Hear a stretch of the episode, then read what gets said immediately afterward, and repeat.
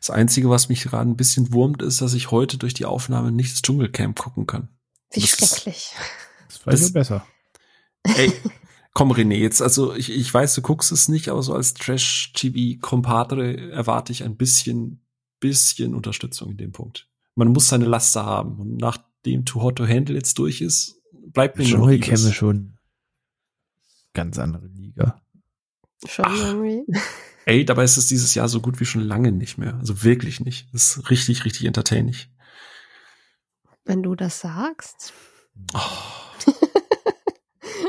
weißt du, wir haben auf dem Discord einen Trash-TV-Kanal, da gibt es sehr viele Menschen, die sehr viel Spaß mit Ibis haben. Und die sind alle cool und ihr nicht. So. Schreibt doch nur eine Person, oder? Nein, das bin ich nicht. Ganz alleine. Nein, wir sind mindestens vier. So. ganz, ganz viele Leute. Ja. Anyway. Alle. Oh Mann. Das ist, das ist, das ist gemein. Stopp damit. Stop. Stop! In the name of motion. motion. Wisst ihr was? Dann rufe ich jetzt tatsächlich einfach mal, bevor wir anfangen, direkt einen Stopp aus. Und bitte einfach einmal um Ruhe im Saal. Dann haben wir nämlich das Intro mal wieder nicht nach 40 Minuten.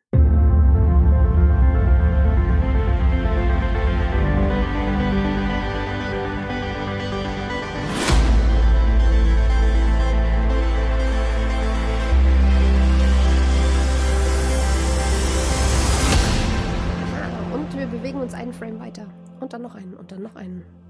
Und dann wird daraus vielleicht irgendwann mal eine Bewegung und sprechen und ein Film. Denn wir sprechen heute über ja, Stop-Motion-Filme. Also die hohe Kunst des jeden Frame, jedes Bild einzeln weiter bewegen, weiter animieren, was mindestens für Phil und mich ein Riesenherzensthema ist. René, wie schaut's bei dir aus? Ja, ist so Hit und Miss. Es gibt Sachen, also die, die Kunst an sich finde ich immer sehr faszinierend und äh, sehr entzückend, aber es gibt, sage ich mal, Pro-Beispiele, die ich wirklich sehr, sehr mag, aber wir kommen bestimmt zum Sprechen drüber, dass es das vielleicht auch nicht immer so schön aussieht oder vielleicht manchmal ein bisschen abstrakt aussieht und nicht jede optische Ästhetik mich da anspricht im Genre. Aber prinzipiell freue ich mich über jeden Genrebeitrag davon. Nice, dann sind wir ja, sind wir ja auf der richtigen Wellenlänge schon mal für heute. Was mich sehr freut, weil, wie gesagt, ich liebe diese Kunstform sehr, aus verschiedensten Gründen.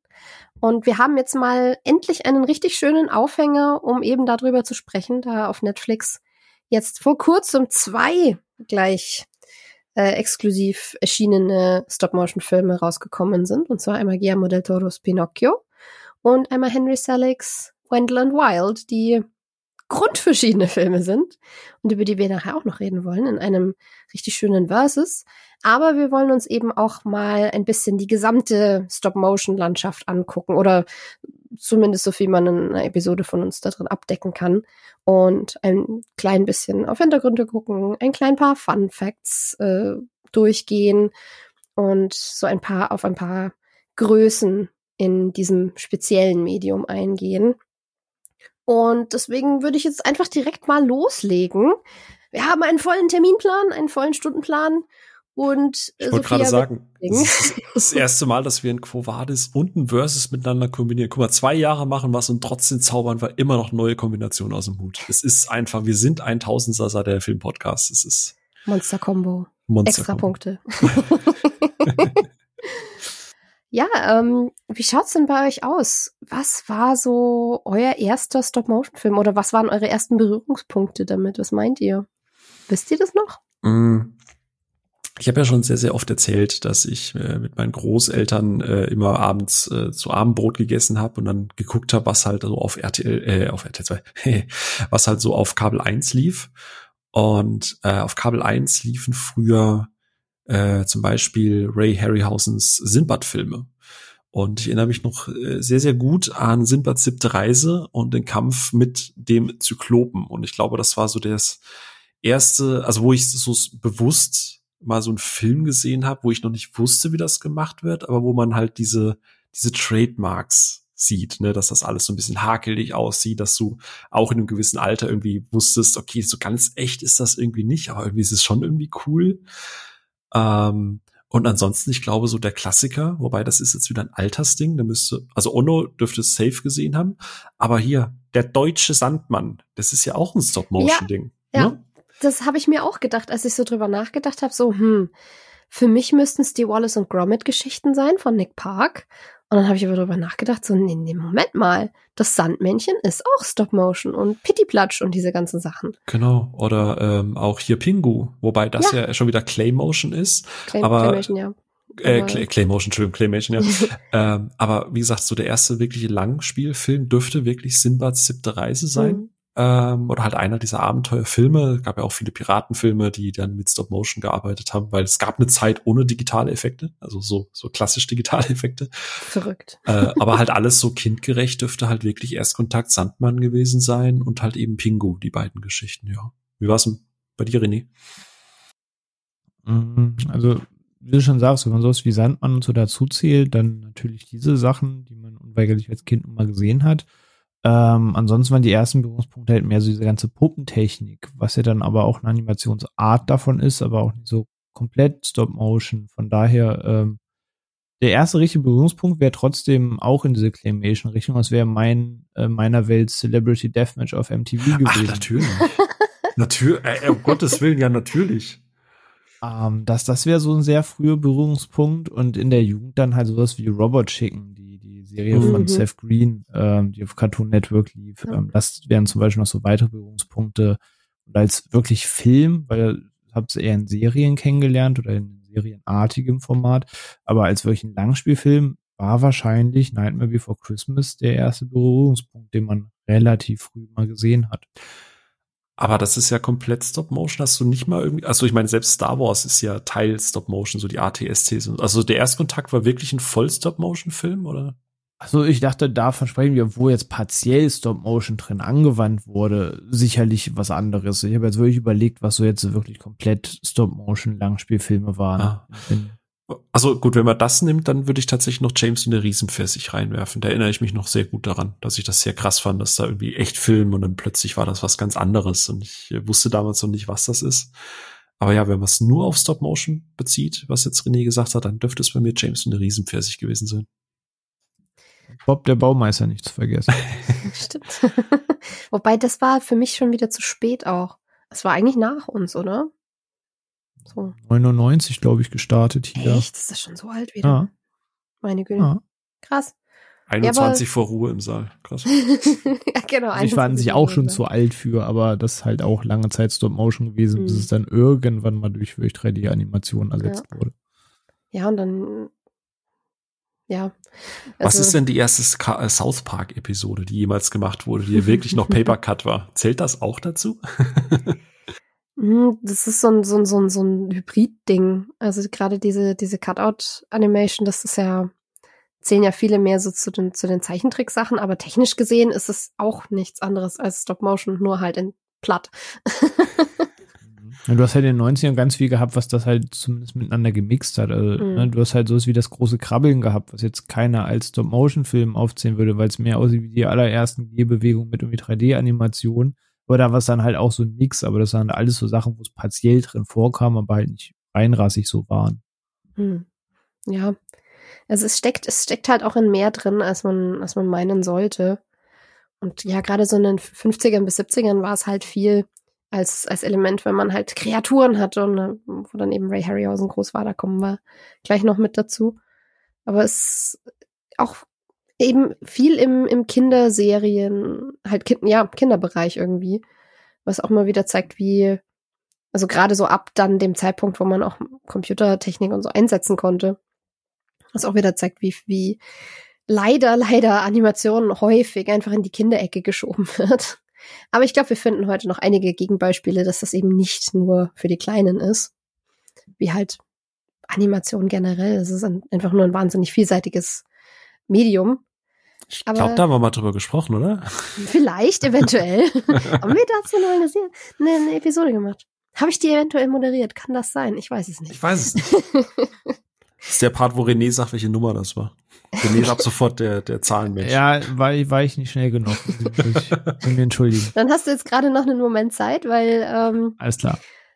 Gerade wenn man das als Kind wahrnimmt, kann man trotzdem sich auch manchmal so ein bisschen gruseln bei Stop-Motion-Momenten, weil Stop-Motion ja tatsächlich etwas Haptisches ist, wo einem bewusst ist, da ist was Reales da, aber auch viel Stilisierung stattfindet und gerade wenn du eben mit, mit mechanischen Puppen Stop-Motion machst, ist es manchmal ein wenig Uncanny Valley. Also es ist einem bewusst, dass es irgendwie nichts Menschliches, nichts Lebendiges ist, aber es verhält sich auf dem Bildschirm wie lebendig und gerade die menschlich anmutende Puppen dann eben wie menschlich, aber nicht genug.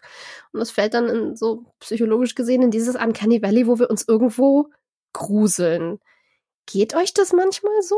Weil ich kenne tatsächlich einige Leute, die Stop Motion nicht gerne gucken, weil sie das diesen Effekt fast immer irgendwie zu spüren bekommen. Mir geht das eher selten so.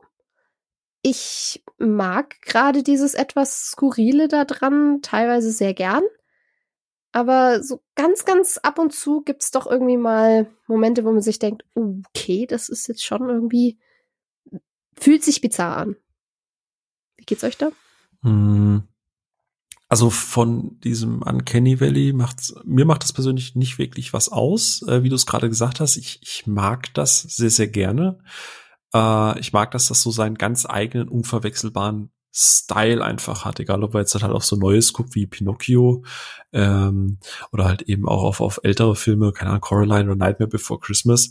Ich meine, die besten, sagen wir mal, die besten Filme machen sich das ja auch zu eigen ne, dass das halt alles so ein bisschen verschroben und mhm. ein bisschen ja gruselig oder sowas, wenn man es so nennen möchte, abstrahiert. Aussieht, abstrahiert aussieht und das siehst du dann auch meistens in der ganzen Architektur hinten dran, in dem wie der Film gemacht ist.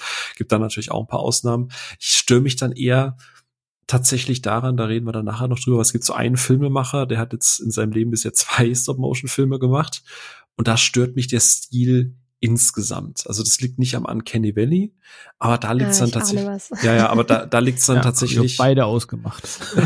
Den einen habe ich tatsächlich gar nicht geguckt. Aber ähm, ich kann es dir auch nicht genau sagen, an was es dann irgendwie scheitert. Aber es gibt dann einfach so Elemente, wo ich dann sage, ich auch ich, ich gehe in jeden Stop-Motion-Film immer damit ran, ich möchte den mögen, weil ich einfach weiß, was für eine unendliche Arbeit das ist und was das gerade heutzutage an Wert hat äh, dass du ein Studio sich noch die Zeit nimmt, das zu machen. Da, da kommen wir später auch noch dazu.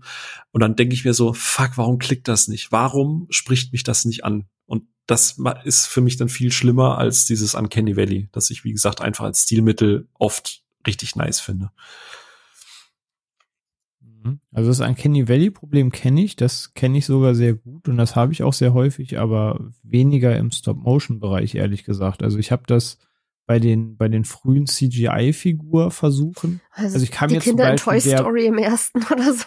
Biowolf. Ja, oder Felix Riemer, ich kann mir der Polar Express nicht angucken. Ich finde, oh. das sieht einfach richtig oh, ja. scheiße aus. Also richtig Generell scheiße. die frühen frühen Robert Zemeckis Motion Capture Animationsfilme, die sind also alles, was so vor Christmas Carol rauskam, war ähm, ja. Ja, so, so da habe ich ein großes Problem, da kann ich mir keine Gesichter angucken und denke mir, ey, das, das ist nicht cool. Oder, oder oder The Rock in Scorpion, nicht in Scorpion King, als er in die Mumie oh, auftaucht, ja, das ja. halt auch Mumie 3. aussieht, als wäre da plötzlich so eine PlayStation oh. 2 Sequenz in einen Realfilm geschnitten. So, das sind diese Uncanny Valley Momente, wo ich denke, das geht gerade gar nicht.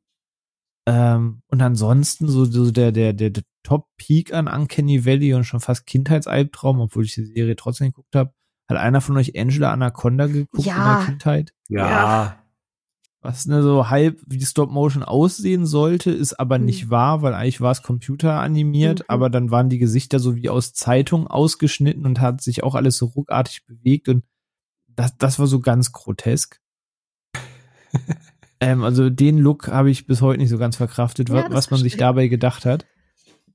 Aber bei Stop Motion selber, nee. Also ich, ich gehe mit, was auch gerade Phil sagt, ähm, dass es ähm, Filme gibt, die ich halt so nicht gucken kann, weil ich den Look nicht mag, aber ansonsten habe ich zumindest nicht diesen Uncanny Valley-Effekt. Nee. Kurze Frage dazu, wie hat denn bei dir Alita funktioniert? Weil da habe ich ja ganz viel mitbekommen von Leuten, die das überhaupt nicht verkraftet haben, dass so ein Anime-Gesicht da jetzt so in, in, in, in echt quasi rüberkommt. So, weiß nicht, sah im Film halt aus wie im Manga. Das war jetzt ehrlich gesagt weniger tragisch. Ich fand die tatsächlich okay. auch nicht schlimm. Fand ich die, auch. Fand die eher äh, liebenswert so vom Design her, tatsächlich. Ja, Nee, war jetzt nur, weil René das gesagt aber René geht das ja noch krasser ein bisschen. Also ich habe jetzt, ich finde Polar Express generell nur so lala, aber ich, mich stört das jetzt nicht so brutal. Äh, deswegen kam mir das gerade in den Sinn, weil ich vor kurzem erst wieder was gelesen habe. Ja, ja finde ich aber spannend, dass wir tatsächlich niemanden haben, dem das irgendwie so geht, weil ich, wie gesagt, ich, ich höre es immer mal wieder von Freunden oder so. Ähm, aber wir haben ja, man, man hört schon, wir, wir mögen alle das Medium sehr gerne und wir finden alle, dass es irgendwie was sehr eigenes hat. Was, was macht für euch Stop Motion so besonders? Findet ihr, das hat, das hat irgendwelche speziellen Stärken jetzt gegenüber zum Beispiel, naja, einer, einer klassen, klassischen, smoothen Computeranimation bei Pixar oder so? Hm, ich glaube, da lasse ich einen René mal vor. jetzt nicht, dass ich jetzt sage, das ist etwas, was ich nur in Stop Motion bekomme. Ähm, es ist einfach nur eine weitere Form, aber ich schätze, blöd gesagt, die gleichen Dinge dran, die ich an Animationen als solches mag, die ich bei Zeichentrick mag. Ähm, einfach was ein bisschen einzigartiger, fantasievoller, abstrakter zu gestalten. Ähm, und wenn man weiß, dass man ein Stilmittel hat, womit man sich da austoben kann, was dann zum jeweiligen gerade passt, egal was von den drei genannten, dann bin ich der Fan von. Ich brauche halt zum Beispiel keine Stop-Motion, die jetzt versucht, realitätsnahst möglich ist nachzubauen immer. Da kommen wir nachher auch so zu Beispielen von eben den beiden Filmen, die Phil gerade schon angerissen hat, die ich beide unsagbar hässlich finde und mir einfach nicht angucken kann. Ähm, genauso bei den Claymation-Sachen gibt es so einige Knet-Sachen, wo ich sage, ey, das, nee, so wie Wallace and Gromit zum Beispiel, das, nee, das kann ich nicht. Das, mein Herz das weiß ich nicht. Das nicht ganz my kind of Ästhetik. Ähm, aber auf der anderen Seite haben wir halt Beispiele eben gerade schon genannt mit jetzt äh, so wie Nightmare Before Christmas, die Filme, die wir heute noch besprechen, oder so My Life as a Zucchini zum Beispiel, die halt wissen, damit coole Bilder zu äh, bauen und damit halt auch ja sich ein bisschen kreativ austoben zu können mit dem Stilmittel. Und da bin ich dann auch wiederum Fan von, wenn man weiß, was man damit gerade machen kann. Ja, geht mir tatsächlich äh, sehr ähnlich wie René. Ähm, ich glaube, ich habe bis heute noch keinen Stop-Motion-Film gesehen, den ich wirklich scheiße finde. Ich habe aber auch noch relativ viele, die ich äh, noch auf der Liste habe, äh, weil wir haben gerade eben auch festgestellt, so viel im Vorgespräch, es gibt durchaus einige Filme, die man interessant findet, aber die oh ja. dann auf diversen Streaming-Anbietern wie Shutter laufen und einfach äh, ohne viel Aufwand dahinter nicht guckbar sind. Ähm, ich finde ich finde halt immer, ich finde es immer ein bisschen schade und gemein. René hat das vorhin schon angesprochen, wenn du so Animationsfilme hast, die so ein bisschen versuchen, wie Stop Motion zu sein, weil Animation hat seine Vorteile. Animation kann Dinge machen, die andere äh, Arten nicht machen können. Also gezeichnet hat seinen eigenen Stil und seinen eigenen Vibe. Digital, also so Pixar, Disney-Geschichten, die haben ihren eigenen Stil und eigenen Vibe. Und deswegen finde ich es immer gemein oder fies oder faul vielleicht auch ein bisschen, wenn du Stop Motion, wie Stop Motion aussehen möchtest, aber halt nicht Stop Motion bist. Weil äh, ich finde, Stop Motion hat immer so eine ganz eigene, so eine ganz eigene Ästhetik und wenn du, wenn, ich, das soll nicht despektierlich klingen, aber wenn du halt was animierst, dann designst du das halt ein bisschen, digitalisierst das halt, packst deine Shader drauf und versuchst dann halt mit verschiedenen Kamerastilen, Animationen vielleicht irgendwie eine coole Szene zu inszenieren. Und bei Stop Motion musst du den Bums halt arbeiten. Du musst das von Hand hin machen, du musst Storyboards machen, du musst genau wissen, wie du was machst, du musst deine Kamera, also wie bei, bei Pinocchio ja. oder so, dann irgendwie auf so eine Schaukel draufklemmen ja. und dann wirkt das irgendwie so, so roh und so unverfälscht. Und jeder Stop Motion Film auch von Leica, die das ja mittlerweile echt perfektioniert haben oder so, hat irgendwie immer sowas, sowas ungeschliffenes, sowas, sowas rohes, wo ich mir denke so, äh, krass, das ist halt das, was dann beim Digitalen fehlt. Das ist mehr so ein Gefühl. Ich kann es nicht an einem Element per se festmachen. Aber wenn ich halt Stop Motion gucke, habe ich immer das Gefühl, da irgendwas Einzigartiges zu sehen, auch wenn ich es nicht mochte. Ja, ich hab's, wie es René gerade mhm. schon gesagt, er hat's abgebrochen. Ja. Ich habe den einen Film halt durchgehalten, aber den anderen hat mir der Trailer gereicht. Ich appreciate das aber, dass, weil das ist einfach nochmal eine ganz andere Art. Und allein Pinocchio waren jetzt wie lange? 15 Jahre von, von der ersten Idee bis zur Umsetzung. Ja, es ist halt ähm, ein, ein wahnsinnig zeitaufwendiges Medium einfach. Ja. ja. Also ich mag halt diesen, diesen Stil, ja. um es kurz abzugrenzen. Und wie gesagt, gerade in Burton oder jetzt auch Wendell und Wild und so, das kann man schon mal vormachen. Die wissen halt auch, wie sie da wirklich so richtig skurriles mhm. Zeug irgendwie reinbekommen, ja. wo du so denkst, okay, hättest du nicht machen müssen, aber holy shit. ja es bietet sich halt wirklich an für mal abgedreht zu werden und halt auch vielleicht ein bisschen unangenehm zu werden, weil ich habe das Gefühl, so so Pixar oder Disney Filme, die trauen sich halt in keiner Hinsicht irgendwie anzuecken und und wirklich auch den Zuschauer mal rauszufordern im Sinne von er guckt was an, was vielleicht irgendwie ja, sich ein bisschen unangenehm anfühlt oder ein bisschen eklig ist oder ein bisschen einfach komisch. Und ab und zu tut uns das, glaube ich, als Menschen ganz gut, uns nicht immer kuschelig und muckelig zu fühlen, wenn wir das anschauen. Und wie du auch sagst, dieses, dieses sehr haptische, dass du eben wirklich eine aktive, reale Kamera da drauf halten musst und alles um diese Kamera auch drum arbeiten musst und schauen musst, dass du den Platz generierst und dass du wirklich aktiv Kameraeinstellungen, Blocking und Framing hast. Das mhm. macht, finde ich, schon einen Unterschied, weil, weil du immer mit, ich finde, man merkt es in Filmen immer, wenn du eine, eine quasi simulierte Kamerafahrt hast oder ob du eine echte Kamerafahrt hast. Es fühlt hm. sich unterschiedlich an. Das ist wie bei Actionfilmen. Ne? Du spürst halt, ob du eine echte Explosion hast, die an der Kamera wackelt, oder ob du halt so ein digitales Feuer ja. hast, das halt irgendwie so ein bisschen, ja. bisschen komisch aussieht. Weil unser Hirn ist ja durchaus smart und es erkennt schon, das ist gerade nicht echt. Und bei Stop Motion hast du zwar auch digitale Bilder und CGI und Effekte, aber sie sind da quasi nur schmückendes Beiwerk. Ja. Sie sind nicht das Werkzeug der ersten Wahl. Und das macht es halt so spannend Richtig. aus meiner Sicht. Ja, zumal du eben auch beim Stop Motion im Gegensatz zu wenn du mit ja, wenn du mit realen Schauspielern arbeitest und irgendwie auch noch irgendwie eine, eine, eine Drahtkonstruktion hast, an der du die rumziehen musst oder so, musst du darauf schon auch achten. Aber bei Stop Motion kommt ja noch dazu, dass du teilweise eben Rigging drumrum hast. Also mechanische Aufbauten, die die Puppe halten, die dann meistens per grüner Farbe wegzensiert werden mit Greenscreen, ähm, die du brauchst, wenn zum Beispiel ein alleine wenn ein Charakter einen etwas dynamischeren Gang hat und dann eben von, von einem Fuß auf den anderen ein bisschen schwankt und sowas. Dann brauchst du diese Unterstützung, damit du das natürlich animieren kannst, weil die Puppe sonst halt nicht steht. Und das musst du auch nochmal mit irgendwie äh, einbeziehen. Und es, ich glaube, jeder einzelne Shot und dadurch, dass du auch Licht ist ja ein großer Faktor, weil du im Endeffekt ja Bild für Bild arbeitest, musst du wahnsinnig aufpassen, dass das alles passt. Du musst halt, glaube ich, so viel bewusster planen, dass da viel mehr Perfektionismus reingeht, als wenn du einfach eine Kamera drauf halten und laufen lassen kannst. Und ich finde, das spürt ja, man. Das ist richtig. Ja. Und ganz, ganz merkwürdiges persönliches Ding meinerseits. Ich liebe einfach Miniaturen. Ich weiß nicht warum, aber ich habe ein totales Fable für kleine Versionen von realen Sachen. Ich habe als Kind super gerne Puppenhaus gespielt, einfach nur, weil die Sachen da drin klein waren und mich das irgendwie fasziniert hat. Ich kann es nicht mal begründen.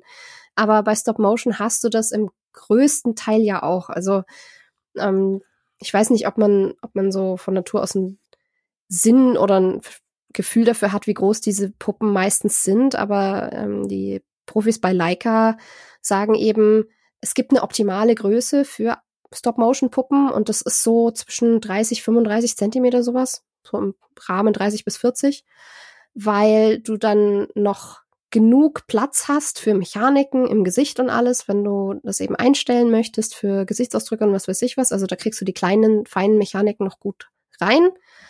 Aber sie ist noch nicht, die Puppe ist noch nicht so groß, dass der Mensch, der sie animiert, sich verrenken muss und, und im Englischen sagen sie to wrestle with it, also dass er quasi wirklich mit der ringen muss, weil es anstrengend wird und auch physisch fordernd. Hm. Oder Del Toro, wie er seine ein Zentimeter große äh, Grille hat. Ja. Ähm, es ist ja. eh faszinierend, wie viele Größen da dann teilweise rauskommen. Oder für Kubo gab's ja, haben sie ja wirklich, ich glaube, die größte Stop-Motion-Puppe bislang gebaut mit diesem Riesenskelett, auf dem sie äh, kämpfen. Ja. Das ist schon das ist schon wirklich irre. Aber es ist eben immer noch eine Miniaturversion und dann musst du halt auch noch kleine Klamotten schneidern und du musst kleine Brillen bauen oder was auch immer. Und diese, diese Art von Detailfieselei macht mich persönlich einfach total an und ich kann nicht genau erklären, warum. Das, das muss man sich halt auch nochmal realisieren. Ne? Wir reden ja nicht nur davon, dass du Bewegung einzeln animieren musst, es geht ja auch um Gesichtsausdrücke. Das heißt, du hast, keine Ahnung, du hast deine Figur und jedes Wort, jede Lippenbewegung, jede Augenbraue, jede Facette, also je nachdem, wie detailliert du das machst, hier kommen wir wieder zum Thema Uncanny Valley. Ne?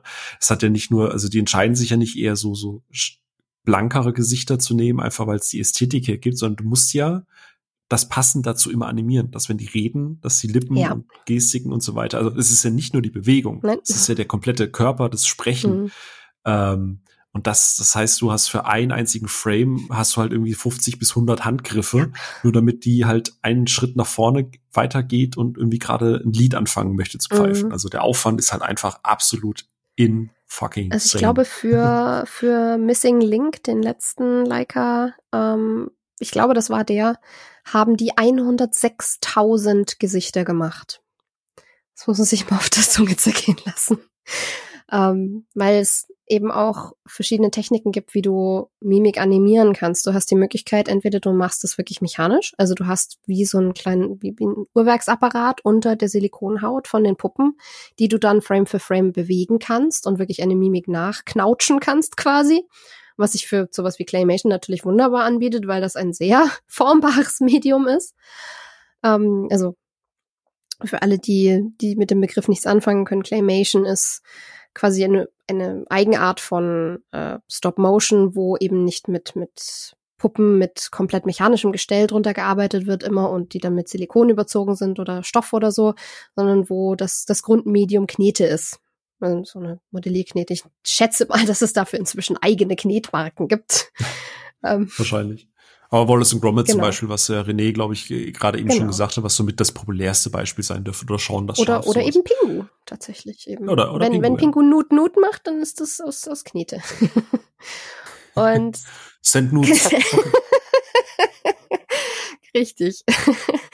Ähm, genau, und das kann man eben mechanisch machen oder was eben auch sehr weit verbreitet ist und teilweise je nach Puppe sich halt besser anbietet, ist Replacement. Also man hat für jedes Stadium der meistens eben Mundbewegung hat man einen eigenen Gesichtsteil und der wird dann Frame für Frame ausgetauscht und dann wird, ähm, hat man immer einen weiteren Mund oder einen, einen Mundwinkel, der sich weiter nach links zieht oder was auch immer. Also es ist wirklich die, die, die Ersatzausbau, Fieselarbeit des Jahrtausends. Und Mhm. das ist wirklich irre. Ich bin jedes Mal fasziniert, wenn ich mir das irgendwie als, als äh, Making-of angucke. Ja. Und um das Bild abzurunden, ne, wir reden von Frames und wir wissen, ja, außer bei HFR, da hat der René schon bei Avatar 2 drüber gesprochen, äh, haben wir durchschnittlich 25 Bilder pro Sekunde. Das heißt, für eine Sekunde von dem Film brauchst du halt 25 Frames. Und wenn du da jeweils 50 bis 100 Handgriffe für einen Frame brauchst, ich bin schlecht in Mathematik, aber das ist viel. Das weiß ich. Dann versteht man plötzlich, warum es immer mehrere Jahre dauert, bis der nächste Leica-Film rauskommt, auch wenn die schon angefangen haben mit dem nächsten, wenn gerade einer rausgekommen ist. Das ist halt wirklich zeitaufwendig ohne Ende. Und um äh, Keegan Michael Key, der einen der, der den Wendell in Wendell and Wild gesprochen hat, äh, zu zitieren, ähm, every frame looks like a diorama and a painting at the same time. Also jeder, jede Einstellung in einem Stop-Motion-Film sieht gleichzeitig aus wie ein Diorama und ein Gemälde. Und das finde ich fasst die Genialität von Stop-Motion ziemlich gut zusammen. Every frame a painting. Ja. Jedes Bild ein Ganz Gemälde. genau, genau. And a Diorama. ja, ähm, wir haben jetzt also richtig schön etabliert, wie viel Arbeit da reinfließt, was das für eine ganz spezielle Kunstform ist. Und dann guckt man so ein bisschen auf die Oscars, die sich ja sowieso nicht immer mit Ruhm bekleckern, wenn es um die Auszeichnung der tatsächlichen Filmkunst geht. Aber es gibt ja seit 2001 einen eigenen Best Animated Feature Oscar für Animationsfilme. Und das sind jetzt 22 Jahre. In diesen 22 Jahren hat ein einzelner Stop-Motion-Film einen Oscar bekommen. Und zwar äh, Wallace und Gromit und die Jagd nach dem Riesenkaninchen von eben Nick Park, ein Claymation-Film. In dem Jahr hätte, hätte es tatsächlich nur Gewinner geben können, weil die Konkurrenz bestand noch aus zwei anderen und das ist das wandelnde Schloss von Hayao Miyazaki gewesen und Corpse Bride von Tim Burton, also auch nochmal Stop Motion. Da wäre ich mit allem happy gewesen, glaube ich. Aber ansonsten waren halt auch Filme nominiert wie Kubo der tapfere Samurai und er hat verloren gegen Zootopia und Coraline, die gegen Oben verloren hat und Paranorman, der gegen Merida verloren hat. Da bin ich jetzt sehr hin und her gerissen, da, da kann ich keine Stellung zu be beziehen. und der neueste Leica-Film, Missing Link, hat gegen Toy Story 4 verloren. Und ich dachte, ich frage mal in die Runde, was macht das so mit euch? Also ich äh, weiß ja, dass äh, René auch bei dem Thema Ab Also ich weiß jetzt ehrlich gesagt nicht, wie er zu Coraline steht, aber den Kampf äh, oben gegen Coraline äh, höre ich tatsächlich gerade zum ersten Mal. Also ich bin ja von oben auch nicht der größte Fan, außer von den Anfangs zehn Minuten. Aber ich wusste nicht, dass Coraline dagegen angetreten ist und jetzt bin ich noch madder als vorher. Weil äh, ich, wir hatten es in unserer damals, ich glaube, letzt, ziemlich genau vor einem Jahr haben wir äh, über die Oscars an sich gesprochen. Und ich habe mich halt damals brutal aufgeregt, dass Kubo gegen Zootopia verloren hat weil ähm, ich weiß es nicht. Ich meine, klar, am Ende, ne, man, man darf, man darf jetzt halt nicht den Eindruck erwecken, dass automatisch nur, weil du Stop Motion machst, du da jetzt einen Oscar deswegen dafür bekommen kannst, weil da werden René und ich nachher sicher noch einiges zu gewissen Filmen sagen, wo wir einfach sagen, ja, it's not my cup of tea. Ähm, aber dass Kubo halt verloren hat gegen Zootopia, der nicht schlecht ist, aber halt vielleicht eher aus politischen Gründen gewonnen hat, das, das, das hat mich wirklich sauer gemacht. Und dass jetzt Coraline verloren hat gegen einen oben, äh, das halt auch. Also das ist hart. Halt ein Disney-Film Nummer, ne? Also das du ist, kannst ja mal diese 21 Jahre durchgucken ja, ja. und dann guck mal, wann ein Disney-Film nominiert war und wann ein Disney-Film gewonnen hat. Und zufällig liegt die Quote, ich glaube, bei fast 100 Prozent. Ja, leider. Zufällig. Also yep. kann ja mal passieren in 21 Mal, dass das halt nie schief geht. Hashtag Oscars so Disney. Was? Ihr habt es hier zuerst gehört. also der Schatzplanet haben sie durchrasseln lassen. Ähm, da hat dann tatsächlich Chiros Reise ins Zauberland gewonnen. Aber ansonsten gucke ich hier durch. Das eine Jahr, wo du sagst, da Wallace und Gromit gewonnen, war halt literally kein Disney-Film nominiert. Und ansonsten, hier hat Marengo gewonnen, war aber auch zufälligerweise kein Disney-Film nominiert. Und ansonsten sehe ich hier keine Ausnahmen. Into the Spider-Verse? Doch, sie haben Into the Spider-Verse ja. gegen Incredible 2 gewinnen mhm. lassen. Okay, aber das war's dann. Also sind zwei Ausnahmen in 21 Jahren. Ja, auch hier vor 2014, da gut, dass ich da noch nicht auf die Oscars geguckt habe, sonst wäre ich wahrscheinlich ausgeflippt, weil da halt wirklich Baymax, das ist ein süßer Film, ich mag den gerne, aber er hat. Er hatte da gegen Melodie des Meeres. Richtig, äh, Melodie des Meeres war da. Prinzessin Kaguya. Prinzessin Kaguya, Box Trolls von Leica und äh, Drachenzähmen leicht gemacht 2. Und ganz ehrlich, wenn Toy Story 4 irgendwas gewinnt, dann kann auch Drachenzähmen leicht gemacht 2 sowas von was gewinnen. Stimmt. Ähm. nur die Hälfte ist ja nur die zwei. Also das Animationsthema bei den Oscars ist halt nach wie vor ein großes Disney-Thema, ne? Da wo sagst, ja. wo abgewonnen hat, stimmt, es war Coraline nominiert, genauso wie der fantastische Mr. Fox, Küsst den Frosch und das Geheimnis der Kells. Hat halt abgewonnen. Ja, das tut schon wirklich weh. Vor allem dann auch gegen Küstin Frosch, ne? Hast du wenigstens noch handgezeichnet mhm. irgendwas und selbst ja. dann. Also ich feiere den jetzt nicht super hart, aber auch da wieder. Ich mag den ne? tatsächlich so. sehr gerne.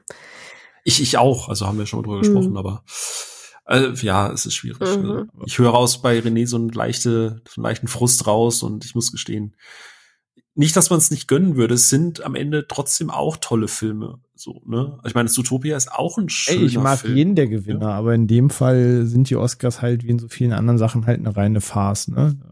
Ja, das stimmt. Also ähm, dazu muss man auch bedenken oder es wird einem viel klarer, warum das immer so ausgeht, wenn man mal, es gibt ja ab und zu mal zu den Oscars wirklich ehrliche Hintergrundstimmen von Leuten aus der Academy, die dann anonym so für den Hollywood Reporter oder so ein bisschen Fragen beantworten, warum sie für was gestimmt haben.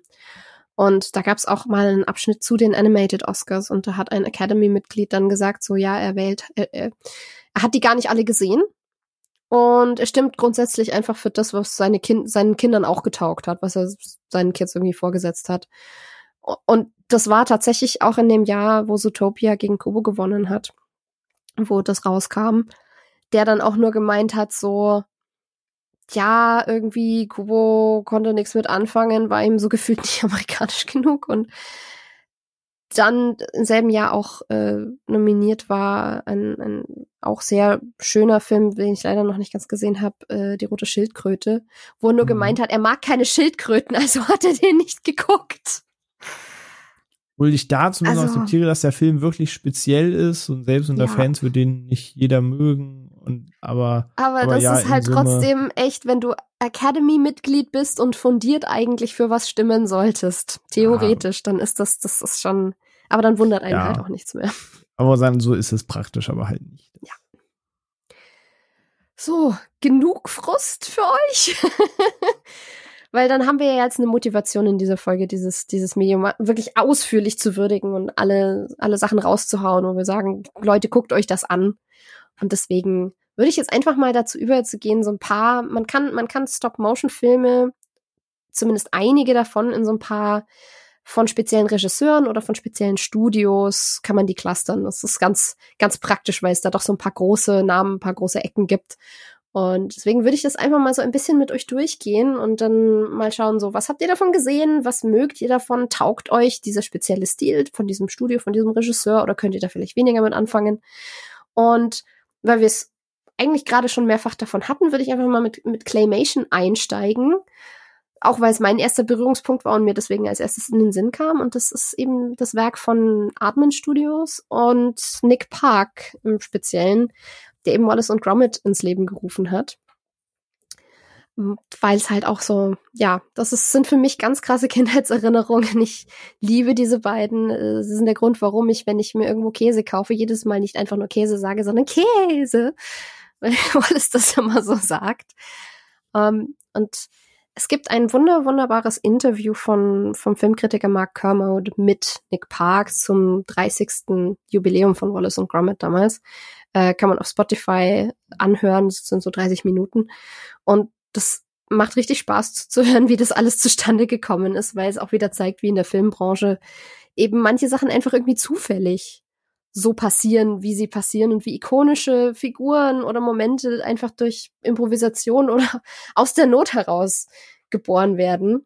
Ähm, denn Wallace und Gromit kam eigentlich zustande, weil Nick Park sich halt überlegen musste, der war auf der Filmschool ähm, und in, in, in London und musste sich halt überlegen, was mache ich als Abschlussprojekt. Und der hatte ein Praktikum gemacht, ausgerechnet am Set von einem meiner großen Helden, äh, Jim Henson beim Dunklen Kristall. Und äh, ist da aber größtenteils tatsächlich nur rumgeschickt worden, um Kaffee und Tee auszuteilen. Also noch so richtig klischeehaft praktikantenmäßig. Und hat aber da den Special Effects Leuten zugeguckt und hat dann Lunte gerochen und hat gemeint, das, das taugt ihm wirklich und das fasziniert ihn. Und ähm, diese Art von Animation und, und Spezialanimation reizt ihn irgendwie. Und dann hat er eben gesagt, okay, gut, ich, ich, ich möchte was Animiertes machen. Und kann, hat sich dann eben die Figuren Wallace und Gromit ausgedacht. Und Gromit ist ja ein, ein sehr ikonischer Charakter geworden, weil er nicht spricht, sondern wirklich immer nur vor allem über die Augen und die Augenbrauen äh, Emotionen rüberbringt. Und das ist auch eigentlich nicht Absicht gewesen, weil ursprünglich sollte Gromit auch sprechen können. Nur hat Nick Park dann irgendwann festgestellt, so wie Gromit aufgebaut ist als Charakter vom rein physischen her, weiß er nicht, wie er ihn sprechend animieren soll. Er hat es einfach nicht hingekriegt. Und dann hat er gesagt, weißt du was? Dann hat er halt keinen Mund. Und dann redet er halt nicht. Und dann mache ich das halt einfach nur über die Augen. Und äh, ja, ein, ein sehr zeitloser und sehr prägender Charakter ward geboren. Und äh, von äh, Nick Park, der dann eben auch zu, zu Atmen gegangen ist, gab es dann eben mehrere Wallace und Gromit Filme und äh, er hat in, in Partnerarbeit mit einem anderen Regisseur, den ich mir leider nicht merken kann, hat er zum Beispiel äh, Hennenrennen gemacht, Chicken Run. Und ähm, aus als Ableger von einem Wallace und Gromit Film ist dann schon das Schaf entstanden, was glaube ich ziemlich viele Leute kennen und so sein ein, erster großer Feature-Film war Early Man. Und ich wollte jetzt einfach mal rumfragen, wie, wie, wie taugt euch so die Nick Park-Ästhetik und was davon kennt ihr überhaupt und was mögt ihr davon oder auch nicht? Ich muss jetzt ein Geständnis machen. Oh weh. oh, ähm, Wallace and Gromit und Sean das Schaf und Chicken Run sind so drei Namen, die ich kenne die ich natürlich durch Memes und so kenne, die ich, deren Figuren ich kenne, weil die ja, ich würde fast schon sagen, also zumindest Sean und Wallace und Gromit sind sehr ikonisch. Äh, von Robot Chicken und Chicken Run. Ich weiß nicht, was das mit, mit Hühnern so auf sich hat, ne? Ähm. Animierte Hühner. ja, ich wollte das gerade sagen. Animating Chicks. So. Und, ah nee, ich meinte was anderes, naja. Ähm, und es ist so, so, wo ich mir denke immer, ach, wenn es sich mal ergibt, da gucke ich mal rein. So, ich warte, also den ersten Teil, wenn es sich mal ergibt, den habe ich erfüllt und guckst du mal rein. Das ist quasi das der große Punkt auf der To-Do-Liste. So, äh, weil ich dann nie aktiv danach geschaut habe. Ich gebe es ganz ehrlich zu. Ähm, ich finde das immer faszinierend. Ich mag auch den Look. Also gerade äh, bei bei Sean das Schaf äh, habe ich immer so, immer wenn ich sehe, denke ich mir so, ja, äh, schon Bock. Aber ich kam nie dazu, das zu gucken. Ich weiß nicht, am Ende, so die finale Motivation hat dann irgendwie immer gefehlt. Äh, und dieses Early Man kenne ich. Gesehen, Trailer geguckt und es war dann so, ah nee, das, das holt mich jetzt tatsächlich gar, überhaupt gar nicht ab. Also da, da fehlt mir irgendwie auch so, keine Ahnung, das war überhaupt nicht mein Ding. Da dachte ich mir so, ja gut, die, da habe ich den René gemacht und mir gesagt, nee, die Zeit spare ich mir. Ähm, ja. Okay, krass. Das bei mir in der Tat ähnlich. Also ich kann mit der Ästhetik gar nichts anfangen. Also ich finde gerade die ganzen Figuren im Sean das Schaf-Universum sehen für mich aus wie in diesen ganzen Lerncomputerspielen Ende der 90er, wenn da so eine Figur durchs Bild tappt. So, sieht so sieht für mich wow. die Figurästhetik bei Sean das Schaf Hippie. aus. ähm, aber ich habe in die Filme alle mal reingeschaut. Ähm, manchmal mit mehr, manchmal mit weniger Vorurteilen, weil ich manchmal auch gar keinen Bock hatte, weil wenn ein Film schon den Beititel hat Hennen rennen, habe ich eigentlich schon vorm Startrücken halt einfach instant keinen Bock mehr auf den Film. Ähm, aber ich sag, Übersetzung. ähm, aber ich sag's wie es ist, das ist alles nicht mein Cup of Tea. Der Humor holt mich gar nicht ab. Ich lach da nicht, ich kann da nicht mal schmunzeln. Das ist halt einfach gar nicht meine Welt. Ich hab's versucht, aber mm -mm, big no no. Ist zu wenig asozialer Humor, oder? Ja, ist echt so. Also da sind dann Gags, wo ich denke, ey, nee, sorry, das, das, das ist nicht meine Welt. Oh. Muss, muss ich leider, muss ich dich leider enttäuschen. Das tut mir gerade so weh. ähm, habt ihr in ähm, Schaf UFO-Alarm mal reingeguckt? Nee, ich kenne nur die, den Hauptfilm und ein bisschen was von der Serie. Dann würde ich euch beiden ans Herz legen, den vielleicht, dem vielleicht noch mal eine Chance zu geben, weil der ist extrem knuffig, also wirklich so, so IT-Level an, an, an süß. Ist relativ was, neu, was oder? Ich finde ja. hier gerade was von 2019. 2019 Kommt ja. das hin? Genau. Okay. Das ist der. Und, und da ist auch viel versteckte Humor für Filmliebhaber drin, wo, wo kleine Easter Eggs und so drin sind. Und das ist tatsächlich ziemlich witzig. Gut, to be fair, der Untertitel ist Farmageddon. Ja, so heißt er im das, Original. Das, das, das, das, okay, Props dafür. und der ist, der ist wirklich, wirklich witzig. Und da kann ich mir auch vorstellen, dass selbst wenn man mit dem Stil nicht so viel anfangen kann, der einem ans Herz wächst, weil die Hauptfiguren in dem Fall vor allem eben Sean und das Alien sind, das da landet und das hat auch ein extrem putziges Creature Design. Also nur so, nur so als vielleicht Weiterempfehlung. Chicken Run muss ich ehrlich sagen, den habe ich auch seit 20 Jahren oder so nicht mehr gesehen. Der, der hat mich als Kind gleichzeitig begeistert und traumatisiert weil der ein, ein wenig verstörend ist, wie da mit den Hühnern umgegangen wird, äh, weil die eigentlich flüchten müssen, bevor sie alle geschlachtet werden. Und das ist auch nicht so super witzig, aber ja, hm. Dann machen wir mal weiter. ich, ich empfehle Sorry. aber. Ich empfehle Wenn wir jetzt über Team America so. gesprochen hätten, hätte ich gesagt, yes. Das ist aber geil, habe ich hundertmal gesehen. Okay, sind, ja, stimmt, sind Marionetten. ja, stimmen, sind mehr Marionetten, hast du recht. Ja. Ähm, ja. Matt Damon. ich lege aber trotzdem allen, die es, die sie nicht kennen, mal die, die Wallace und Gromit, die ersten Filme, die sind auch ziemlich kurz ans Herz. Da, da hat man gar nicht so viel Zeit kaputt gemacht. Vor allem Wallace und Gromit und die Technohose. Schon allein, weil der Titel genial ist. Und es ist ein, es ist ein sehr spaßiger Heistfilm mit einem Pinguin, der sich mit einem roten Gummihandschuh als Hühnchen verkleidet. Ähm, wenn euch das als Prämisse schon reicht, was ich hoffe, dann, dann guckt euch den mal an. Der hat tatsächlich eine der genialsten Action-Klimaxe, äh, die ich kenne. Der wurde auch in, eine, in einer Rückschau von, von äh, irgendeiner britischen Filmseite äh, verglichen mit Mission Impossible tatsächlich. Und das ist nicht ganz ungerechtfertigt. Und ich hoffe, damit kann ich die Leute ein bisschen neugierig machen. Ja, fuck, okay. Sehr gut. Also wirklich die, die Action, die sie da gemacht haben, ist ziemlich krass, weil du wirklich ein Gefühl für Geschwindigkeit und Rasant bekommst in diesem Ding, die eigentlich unmöglich sein sollte, wenn man bedenkt, dass das wirklich äh, Stunden und Tage und Wochen lang rumanimiert wurde dran oder jahrelang. Ja, äh, dann, dann kommen wir doch zu dem, womit du eingestiegen bist, Phil. Das habe ich so nicht so. Ah, gemacht, die alten Sachen so. Da, das, genau. so, wir, wir da, wenn Ono nicht da ist, muss ich der alte Wir gehen jetzt mal weit, weit zurück. äh, eben in die 50er und 60er vor allem, zu Ray Harryhausen, weil wir können nicht über Stop Motion sprechen, ohne den Mann mal anzusprechen, ähm, der eine sehr spezielle Form von Stop Motion gemacht hat, die eben auch nach dem, wie er es genannt hat, eben sein letztendlich bezeichnet wurde, nämlich Dynamation. Das ist im Endeffekt auch einfach Stop Motion, die aber mit einem sehr jetzt für mich nicht so einfach erklärbaren äh, Verfahren von äh, Aufprojektion von den tatsächlich schon aufgezeichneten Filmmaterial und äh, Blocking mit Schwarzstift und was weiß ich was und dann eben der Animationsbühne für die Figuren zusammengesetzt wurde, so dass du kleine Stop-Motion-Figuren in quasi wie menschlicher Lebensgröße in den Film reinsetzen konntest. Und er hat eben bei Filmen wie Jason und die Argonauten, neben Sindbad, hat der die ganzen Kreaturen animiert. Ähm, ich glaube, relativ legendär, was, was viele von euch vielleicht auch mal irgendwie ausschnittsweise gesehen haben in irgendwelchen Compilations, ist eben ein, ein Argonautenkampf gegen Skelette.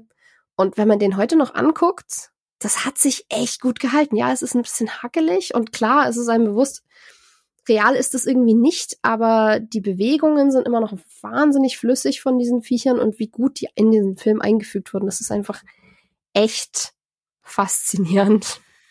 Ja, man, mu man muss sich halt bewusst sein, wie du es gerade schon angestellt hast. Also das ist nochmal ein ganz eigenes Thema und vielleicht kriegt man mal irgendwen da draußen äh, hier vors Mikrofon, das der super, ja. äh, mal mit Film gedreht hat auch einfach. Aber wie du es halt gesagt hast, ne, damals als nicht digital, sondern wirklich analog gedreht worden ist, hast du ja äh, quasi dein, dein, dein, dein ein Filmband gehabt und das wurde halt belichtet, so ganz klassisch, wie man es halt kennt vom Fotoapparat.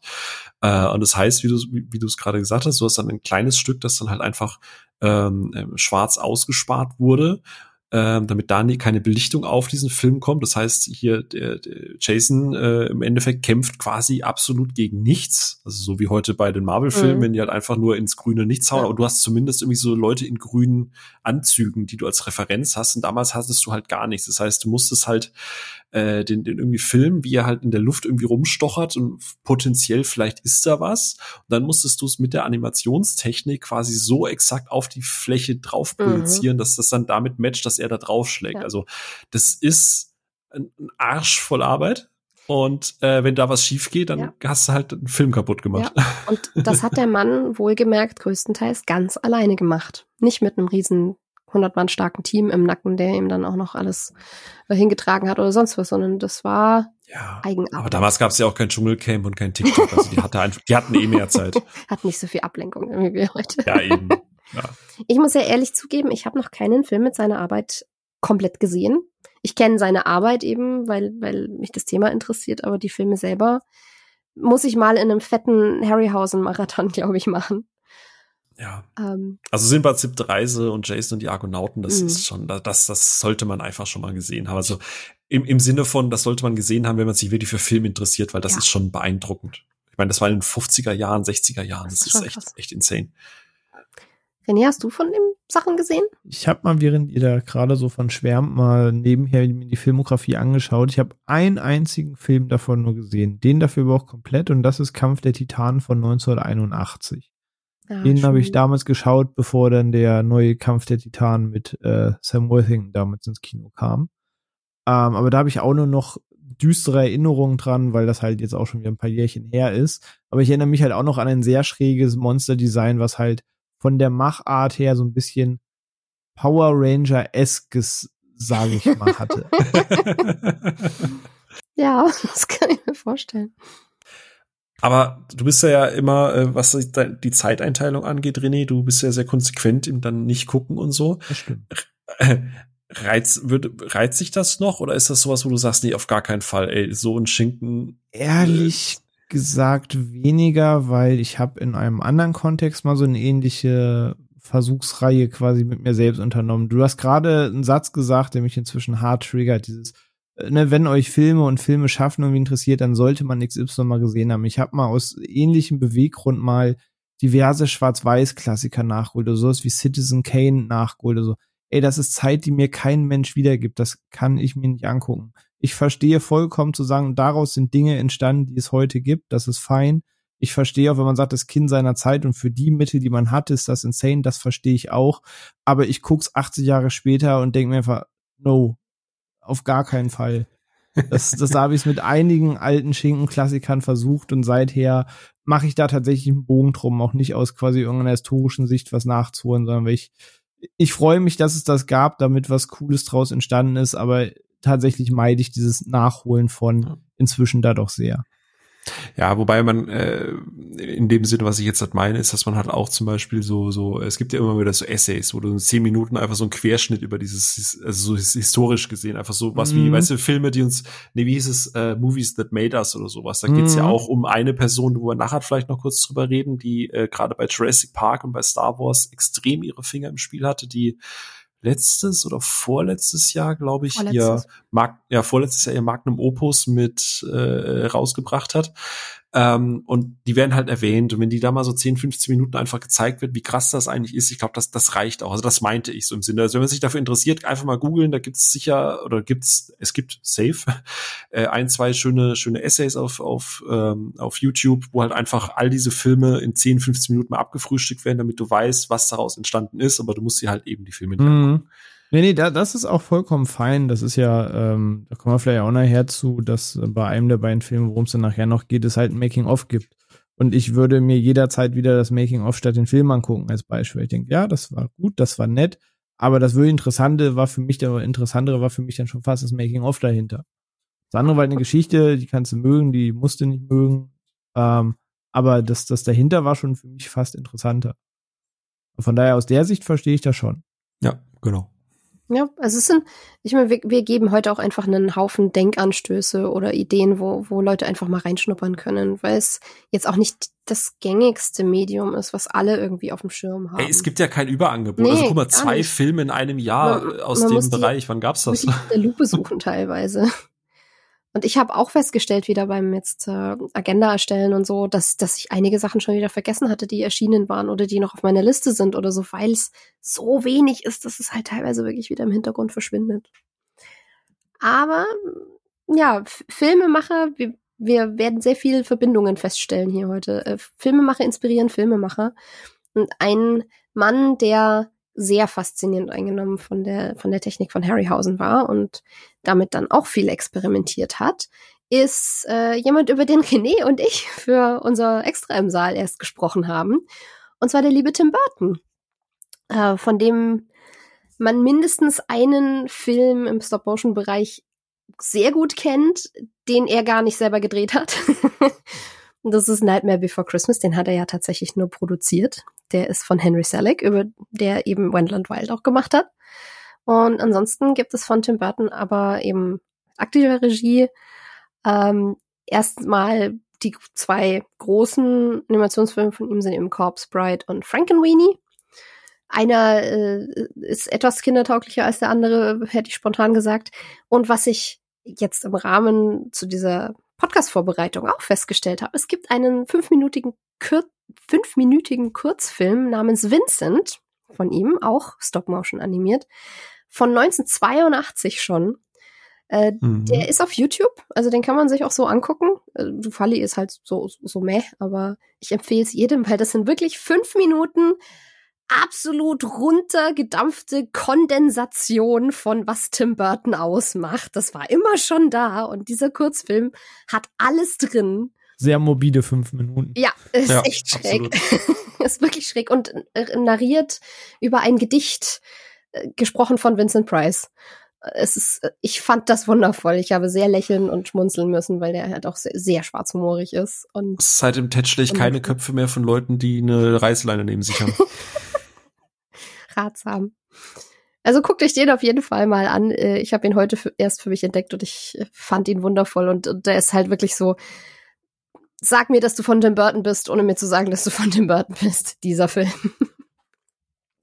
wie, wie gefallen euch so die, die Burton-Animationsfilme? Äh, tatsächlich gut, tatsächlich sehr gut. Also Vincent kannte ich schon. Äh, überrascht mich tatsächlich bei deiner Liebe zu Stop Motion, dass du den nicht kanntest. Ja, ich, ähm, ich habe mich auch gewundert. Ähm, ich, das überlege ich nur gerade nicht, dass ich das durcheinander schmeiße, aber ich glaube, das ist der Film, der doch damals entstanden ist, während er sein Praktikum oder irgendwas bei, bei Disney gemacht hat und die bei Disney das einfach für zu crazy und zu morbide hielten. Also korrigiert mich da gerne, da bin ich nicht mehr ganz sattelfest, aber ich meine in einer Doku über ihn das mal gesehen zu haben.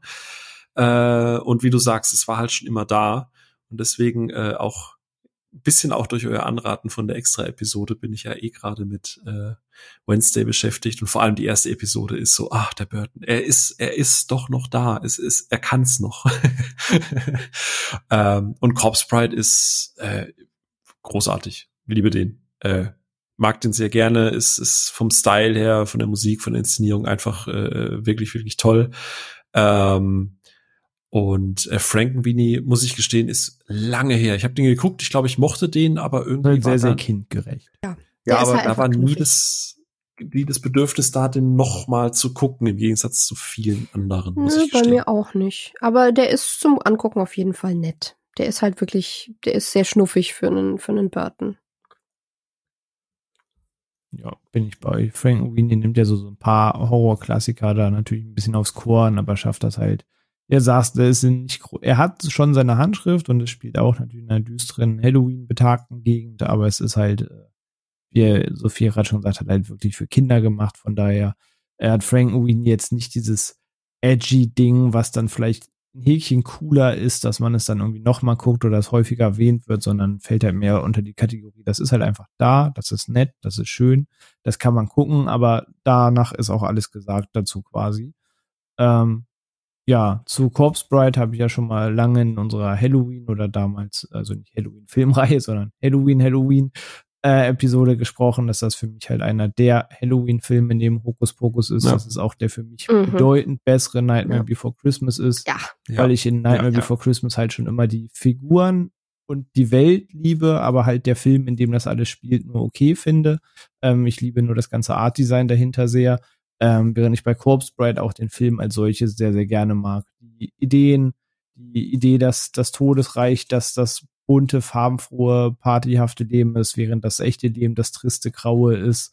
Ähm, und es hat halt genau diesen Look, den man halt auch irgendwie in der Teenie-Zeit irgendwie mochte, der sehr populär wurde, der am Ende in jedem ICQ-Profil wiederzufinden war. ähm, das war das Älteste, was du je gesagt hast. ja, ey, was, was soll ich sagen? Alles, alles weitere wäre gelogen oder von mir aus bei jedem auf seiner Beep World-Seite dann plötzlich irgendwo Sally auftauchte oder sonst was. Ähm, es war halt so ein, ein, in dem Kreisen, in denen ich verkehrt bin, war das halt popkulturell einfach sehr präsent. Ähm, von daher ist ein Corpse Bride nur gute Erinnerung dran und mag ich sehr gerne. Aber auch Frank mag. Ja, generell dieses Tim Burton-Ding, das ist halt einfach ein visueller Stil, der mich da halt ab. Mhm, ja. Ich, ich habe gerade so, wollte gerade eben auch anfangen, über Corpse Bride so ein bisschen Lob zu holen. Ich denke mir so, nee, warte, René ist mit dabei und ich meine mich noch zu erinnern, dass er eben auch dieses äh, Corpse Bride Bigger ähm, ähm, Nightmare Before Christmas, ich glaube, ich überlasse ihm einfach das Feld, hat sich genauso ja. ausgezahlt, wie ich das wollte. yes. Ich glaube, da sind wir aber wirklich exakt alle einer Meinung. Mir geht's ganz genauso. Ich, ich habe Nightmare Before Christmas erst ziemlich spät gesehen, tatsächlich lange, lange nach Corpse Bride. Und ich habe nicht verstanden, warum Nightmare Before Christmas dieses Riesending geworden ist und Corpse Bride eben nicht. Das hatte ich. Wegen dem Soundtrack, weil der Soundtrack von Nightmare Before Christmas wirklich mega ist. Aber es ist halt auch das Beste neben dem Art. Das, ich, ich mag, ich mag an dem Soundtrack tatsächlich aber auch mit Abstand äh, das, das Weihnachtsding am liebsten den What's This. Ich weiß nicht warum, aber das ist so mein Lieblingssong aus Nightmare Before Christmas aus irgendeinem Grund. Ich habe bei dem halt immer das Problem gehabt, dass ich mir mit den Figuren vom Design her sind die super, aber ich habe mir mit den Figuren von der Motivation her und allem ziemlich schwer getan, weil weil die gar nicht so viel Zeit kriegen, um wirklich irgendwie Fleisch zu bekommen, was bei Puppen irgendwie schwer ist und bei bei Jack Skellington eh. Aber ich weiß nicht, ich ich mochte, ich ich hab ähm, die Figuren in Corpse Bride immer als sehr viel runder und, und besser gezeichnet empfunden. Mhm. Und die Story ist halt auch viel besser vom Pacing her. Sie ist viel fokussierter und einfach alles, alles ein bisschen schöner, ein bisschen runder, ein bisschen besser durchdacht ich fand Nightmare Before Christmas tatsächlich erstaunlich chaotisch irgendwie von der Handlung her mhm. immer. Er hat es halt einfach tiefer in die Popkultur geschafft. Er war ja. halt ne, zwölf Monate, äh, zwölf Monate, das wäre jetzt nicht so viel, zwölf Jahre vorher da. Ähm, du hast überall, sag ich mal, in, sag ich mal, der ganzen Rock, Metal, Gothic-Szene, hat irgendwie jeder zweite irgendwelche Nightmare Before Christmas Aufnäher irgendwo Ja, auf ja. seinen Taschen und seinen Jacken gehabt. Ähm, der Soundtrack wurde damals gecovert, ne, wo es das ganze Cover gibt, wo Korn, Emily, Flyleaf, Marilyn Manson, Rise Against sonst wie drauf sind. Das heißt, da hast du halt auch Szene-Bands gehabt, die eben den ganzen Soundtrack nochmal neu aufgenommen haben. Also die haben es halt geschafft, das Ding halt noch tiefer in der Popkultur zu verankern. Während Corpse Bride ein Häkchen einfach ein Film war. Ähm, und die Mhm. Figuren nicht nochmal so diese outstanding Auftritte hatten und so krass aggressiv vermarktet wurden. Deswegen hat, glaube ich, Nightmare Before Christmas einfach den Ruf oder dieses Standing, das es halt hat. Weil es, glaube ich, schon um viel mehr geht als eigentlich den Film dahinter. Ich behaupte sogar, es rennen keine Ahnung, wie viele Leute mit Jack Skellington aufnehmen irgendwo rum, ohne diesen Film gesehen zu haben. Gut möglich. Der hat halt einfach irgendwie, gerade was Merchandise und so angeht, die Ex der hat, war halt so stilisiert von der Ästhetik her, dass du richtig toll Sachen damit verkaufen konntest auch. Korrekt, korrekt. Und da ist Corpse Bride ein bisschen feiner und ein bisschen weniger plakativ, auch von den Designs und so. Das stimmt natürlich. Ja, und wie gesagt, ist einfach lustig, dass der, der krasseste Tim Burton-Film gar nicht von ihm ist, in dem Sinne. Hm, Aber es ist wie bei äh, dem Animationsfilm Number Nine, Hm. Äh, wo er auch noch produziert hat, aber auch halt Tim Burton immer das Größte Ja, auf, ja. dem, auf dem Cover war. Aber in dem Fall lohnt sich, weil Nummer 9 ist Mhm. wirklich ein weirder, abgefahrener Film. Ich Kann ich empfehlen.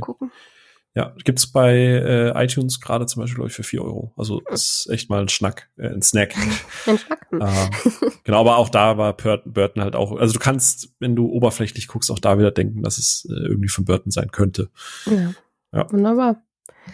Ja, also Burton, Burton und Anime und, und Stop Motion, das passt doch zusammen schon allein, weil wir auch gesagt haben, es bietet sich an für Skurriles und wenn jemand si- sich im Skurrilen suhlt, dann ist es der, René. Äh? Genau das. dann, dann ist es, dann ist es Timmy. ähm, wer weniger im Skurrilen sich rumrollt, äh, sondern mehr, glaube ich, einfach gerne mit Puppen spielt und deswegen seine Filme auch gerne puppenhausmäßig anordnet, ist jemand, von dem ich jetzt ziemlich sicher bin, dass ihr beide sagen werdet, das sind nicht meine Filme. Äh, das ist Wes Anderson, wo ich ja erklärter Fan bin. Ähm, und der im, im Laufe seiner filmischen Karriere bislang zwei äh, Stop-Motion-Feature-Films rausgebracht hat. Er ist mal der fantastische Mr. Fox und dann vor ein paar Jahren Isle of Dogs, der auf der Berlinale Premiere gefeiert hat, wo, wo ich vor der Pressekonferenz stand und Autogramme gesammelt habe. ähm, Aber das ist nur so am Rande. aber das nur so am Rande. ja, genau. Hinter der Absperrung am Rande. Ach, das habe ich jetzt gar nicht mal so gemacht. Ach, wow, ich habe ein, ich habe voll einen smarten Witz gemacht und ich krieg's nicht mehr mit. Scheiße. Wenn, und wenn du die Klappe gehalten hättest, dann hättest du es ownen können. Ich kann das rausschneiden, du weißt das. Das stimmt natürlich.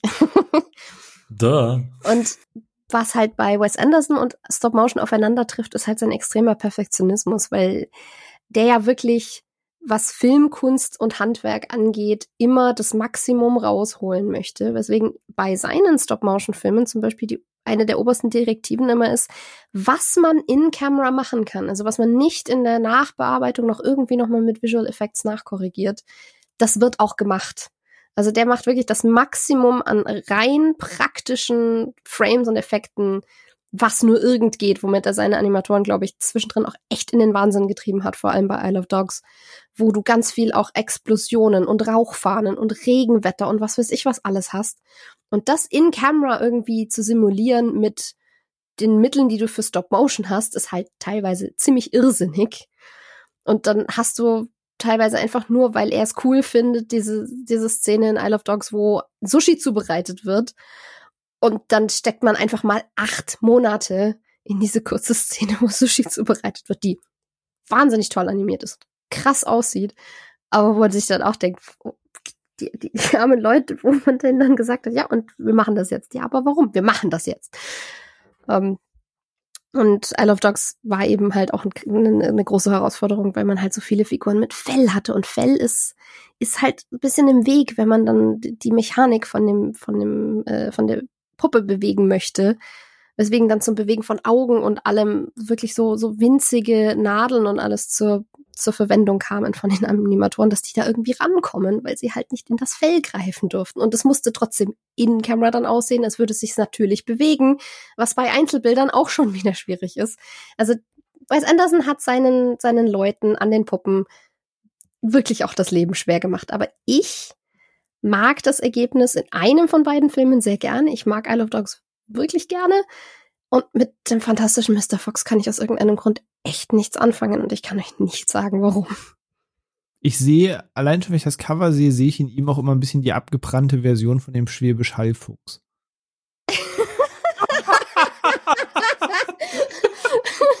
Der hat nicht auf die richtigen Fundamente gebaut, jetzt wissen wir's. oh Gott, ich kann den Film jetzt noch weniger ernst Nee, nehmen. echt Oh. Der Film ist, der Film ist verbrannt, okay. Wow. René, ruining your childhood movies since. Holy shit, du lieber okay, ja, das ist. Wow. Hey, bist du nicht der Schwäbisch Hallfuchs? Halt's Maul und gib mir mein Dope, du Ficker. Ey, warte, du warst doch in diesem Wes Anderson-Film. Ja, Mann, für die Kohle. Kokain ist teuer. Ja, da gibt's doch auch dieses Meme mit diesem richtig schlecht präparierten Fuchs, der so ein ganz fürchterlich verunstaltetes Gesicht bekommen hat. Das ist so, das ist dann nochmal die, die Advanced-Stufe davon. Ja.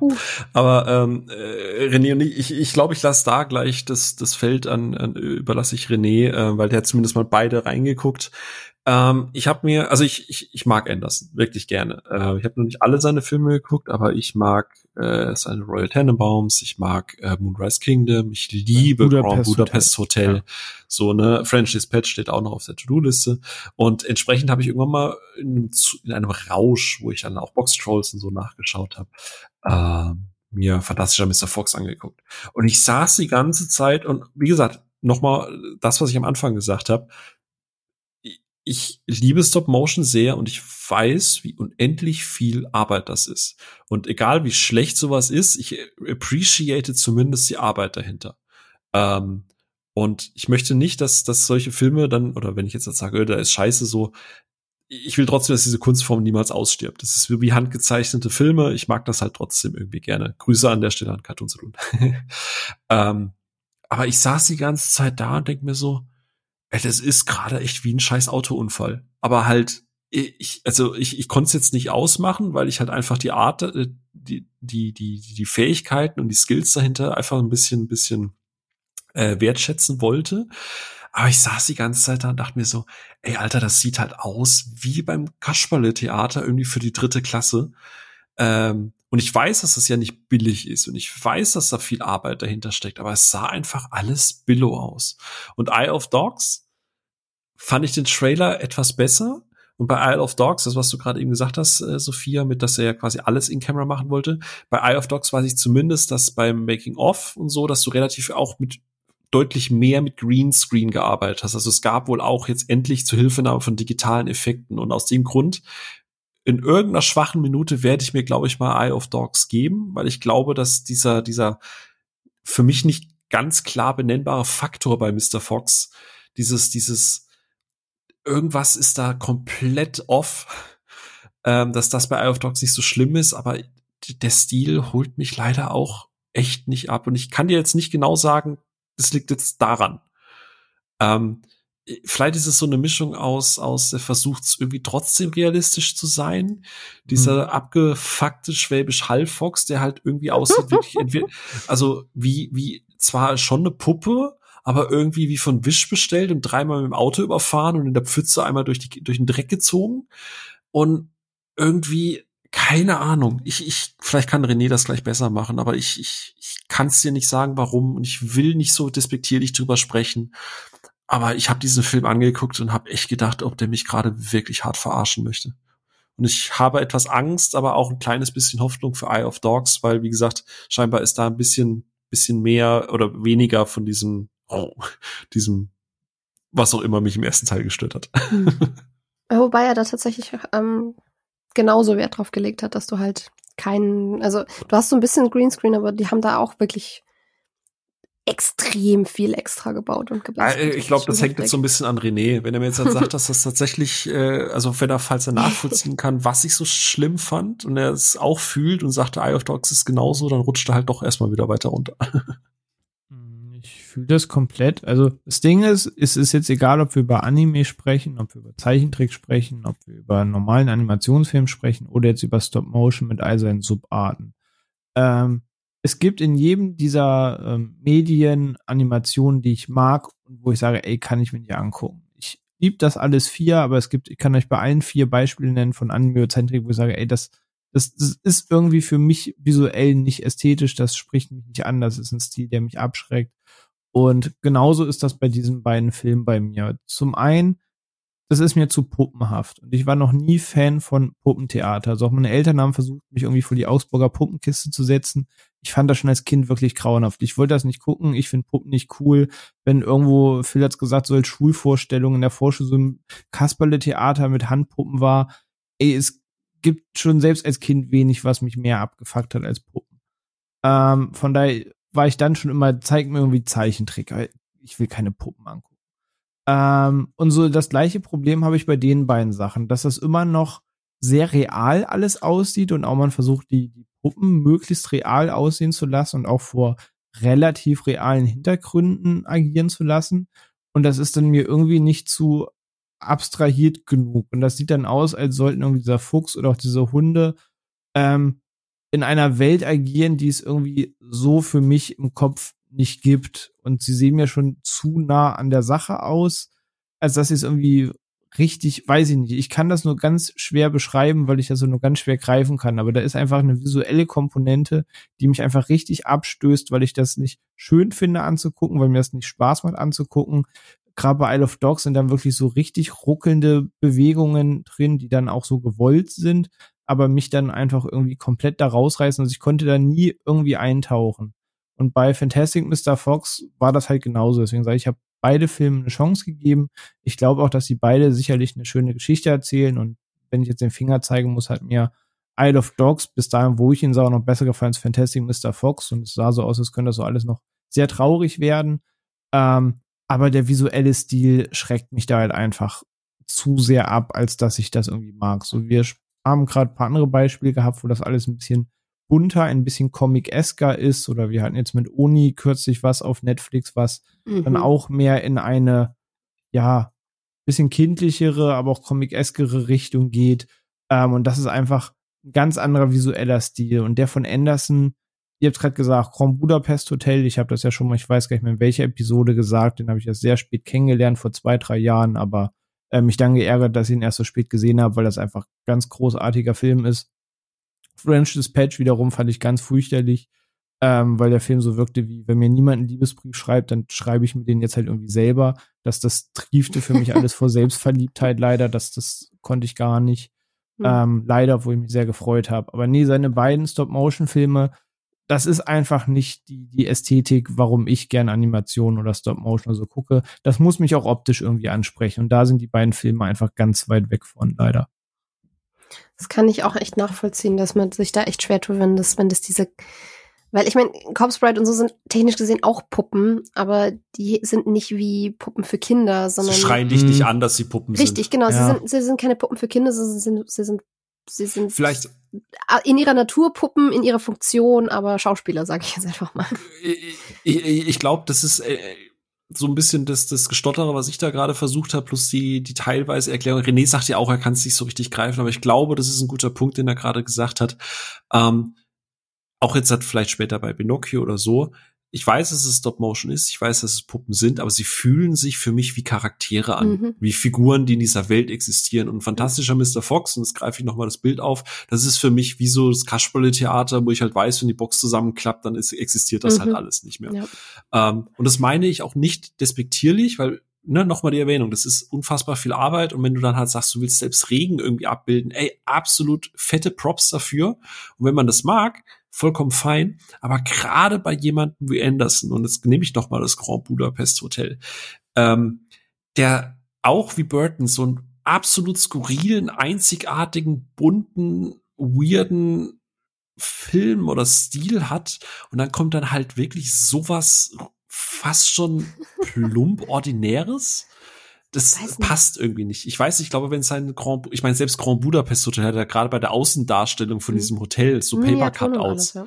Genau, wo ich mir denke, so das, das würde ich mir als Stop Motion angucken. Und ich glaube, so. das ist aber der Punkt, ähm, was mir beim, als ich, als ich darüber nachgedacht habe, nochmal aufgefallen ist, dass ein großer Teil der Anderson-Ästhetik ist ja, dass er reale Sets und Menschen nimmt und sie inszeniert wie Puppen und wie Puppenhäuser. Und gerade seine Sets, wenn du da diese, diese Ausschnitte hast und in, irgendwie bei die Tiefseetaucher von Raum zu Raum gehst in, in dem U-Boot oder so. Das ist ja, ja wirklich Puppenhaus ohne Ende. Und das ist eine Art von, von, du stülpst der Realität diese, diese Maske, diese, diesen Filter über und das hat dann was wahnsinnig Charmantes. Aber wenn du schon Puppen hast, hast du diese Abstraktion nicht mehr. Und dann läuft es irgendwie ins Leere. Und dann funktioniert der Stil plötzlich nicht mehr, weil du ja nicht was Reales nochmal abstrahierst, sondern du hast schon das Abstrahierte und du kannst nicht eine Puppe noch mehr wie eine Puppe aussehen lassen. Das wird irgendwie schwierig. Oder es wird eben so hyperreal, dass du wieder dran erinnert wirst, dass du gerade einer Puppe zuguckst. Und dann verkehrt sich das wieder. Ich glaube, da tut er sich einfach selber keinen Gefallen mit. Ja, true. Hast, hast einen Punkt. Ja. Ähm, hast einen Punkt. Ich, so, so, so schlimm finde ich die Ästhetik von Mr. Fox tatsächlich nicht, weil man trotzdem, weil trotzdem so wahnsinnig viel Detailverliebtheit und so drin ist, die ich wieder appreciaten kann, gerade so in dem Supermarkt und so. Das ist, das sind so Sachen, die ich als Kind auch immer haben wollte. So Mini-Supermarkt mit ganz vielen kleinen Dosen und ein Machtgläschen und was weiß ich das triggert mich dann wieder, aber ich verstehe, dass es einem nicht gefällt. Du hast echt einen weirden Kink mit diesem Miniatur. Ja, keine Ahnung, ne? fuck mich nicht, ich stehe da drauf. ähm, das heißt, wenn du das kleine Schwarze, dann ist es wirklich ein kleines Schwarzes. Ja, aber ähm, okay. bei Mr. Fox kommt für mich halt noch dazu, dass ich die Story absolut nicht stark finde und die Charaktere nicht mag, weil mhm. die einfach grundunsympathisch sind. Das ist für mich das Hauptproblem. Fantastische Mr. Fox, die Hauptfigur, ist derbe unsympathisch. Und in Isle of Dogs hast du viel mehr, viel mehr Leute, an die du dich dranhängen kannst, weil du hast einen kleinen Jungen, der seinen Hund sucht. Das ist was, wo zumindest, wo man zumindest eine emotionale Ebene irgendwie schafft, die jeder Grund verstehen kann. Auch wenn einem der Stil nicht unbedingt zusagt. Ja. Ähm, und, ich weiß gar nicht, ob der irgendwo streamt, aber ich glaube, wenn er irgendwann mal irgendwo streamt, würde ich also, vielleicht mal probieren. Ich finde, er ähm, lohnt sich. Ich mag ihn deutlich lieber als Mr. Fox weil die Welt auch noch mal stärker abstrahiert ist. Es, es soll zwar in Tokio spielen, aber du bist doch viel auf dieser Müllinsel unterwegs, die doch eine sehr eigene Welt ist und sehr bizarr auch an, an vielen Stellen. Also da, da hat er sich ein bisschen mehr getraut, was Schrägheit angeht, als bei Mr. Fox. Und bei Mr. Fox ist für mich noch ein riesen fettes Problem, dass das halt eine Adaption von einer Roald Dahl Geschichte ist. Und ich kann mit Roald Dahl einfach gar nichts. Ich, ich mag seinen Schreibstil nicht, ich hasse seine Charaktere jedes Mal. Und äh, alles, was, was auf seinen Sachen basiert, tue ich mir unfassbar schwer mit. Deswegen ist dann so ah, leider. Ich sehe auch gerade läuft bei Disney Plus. Gucke mal. Ach, naja, vielleicht die, vielleicht die Tage. Das wollte ich gerade einwerfen, dass beide Filme, über die wir gerade sprechen, wer denen selbst eine Chance geben will, dass eben beide bei, bei Disney Plus zu finden sind. Jawohl. Ja. Äh, ist ja auch Fox, ne?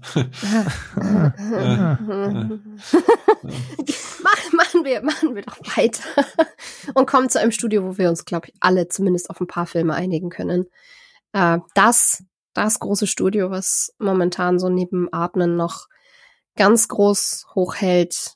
Wir machen Stop Motion und die machen auch nichts anderes an Medium und das ist Leica in, aus, in, in, aus und für von Portland identifizieren sie wohl sehr da mit ihrem Ort. Und die haben eben wirklich in den letzten Jahren so ein paar krasse Bretter rausgehauen. Also unter, unter Leica Studio Flagge erschienen sind Coraline, Box Trolls, Paranorman, Kuba der tapfere Samurai und eben der neueste Missing Link oder Mr. Link, wie er im Deutschen heißt, was irgendwie ja ja, ist wie der tapfere Samurai oder ja. ähm, The Two Strings, mhm. so das, äh, ja. Aber es, ja. das ist ungefähr so wie verlorene Kugel. Ja, es ist. Verirrte Kugel. Ver äh, verirrte Kugel, ja, genau. Entschuldige, natürlich. Hat fast zwei abgewichste Profis.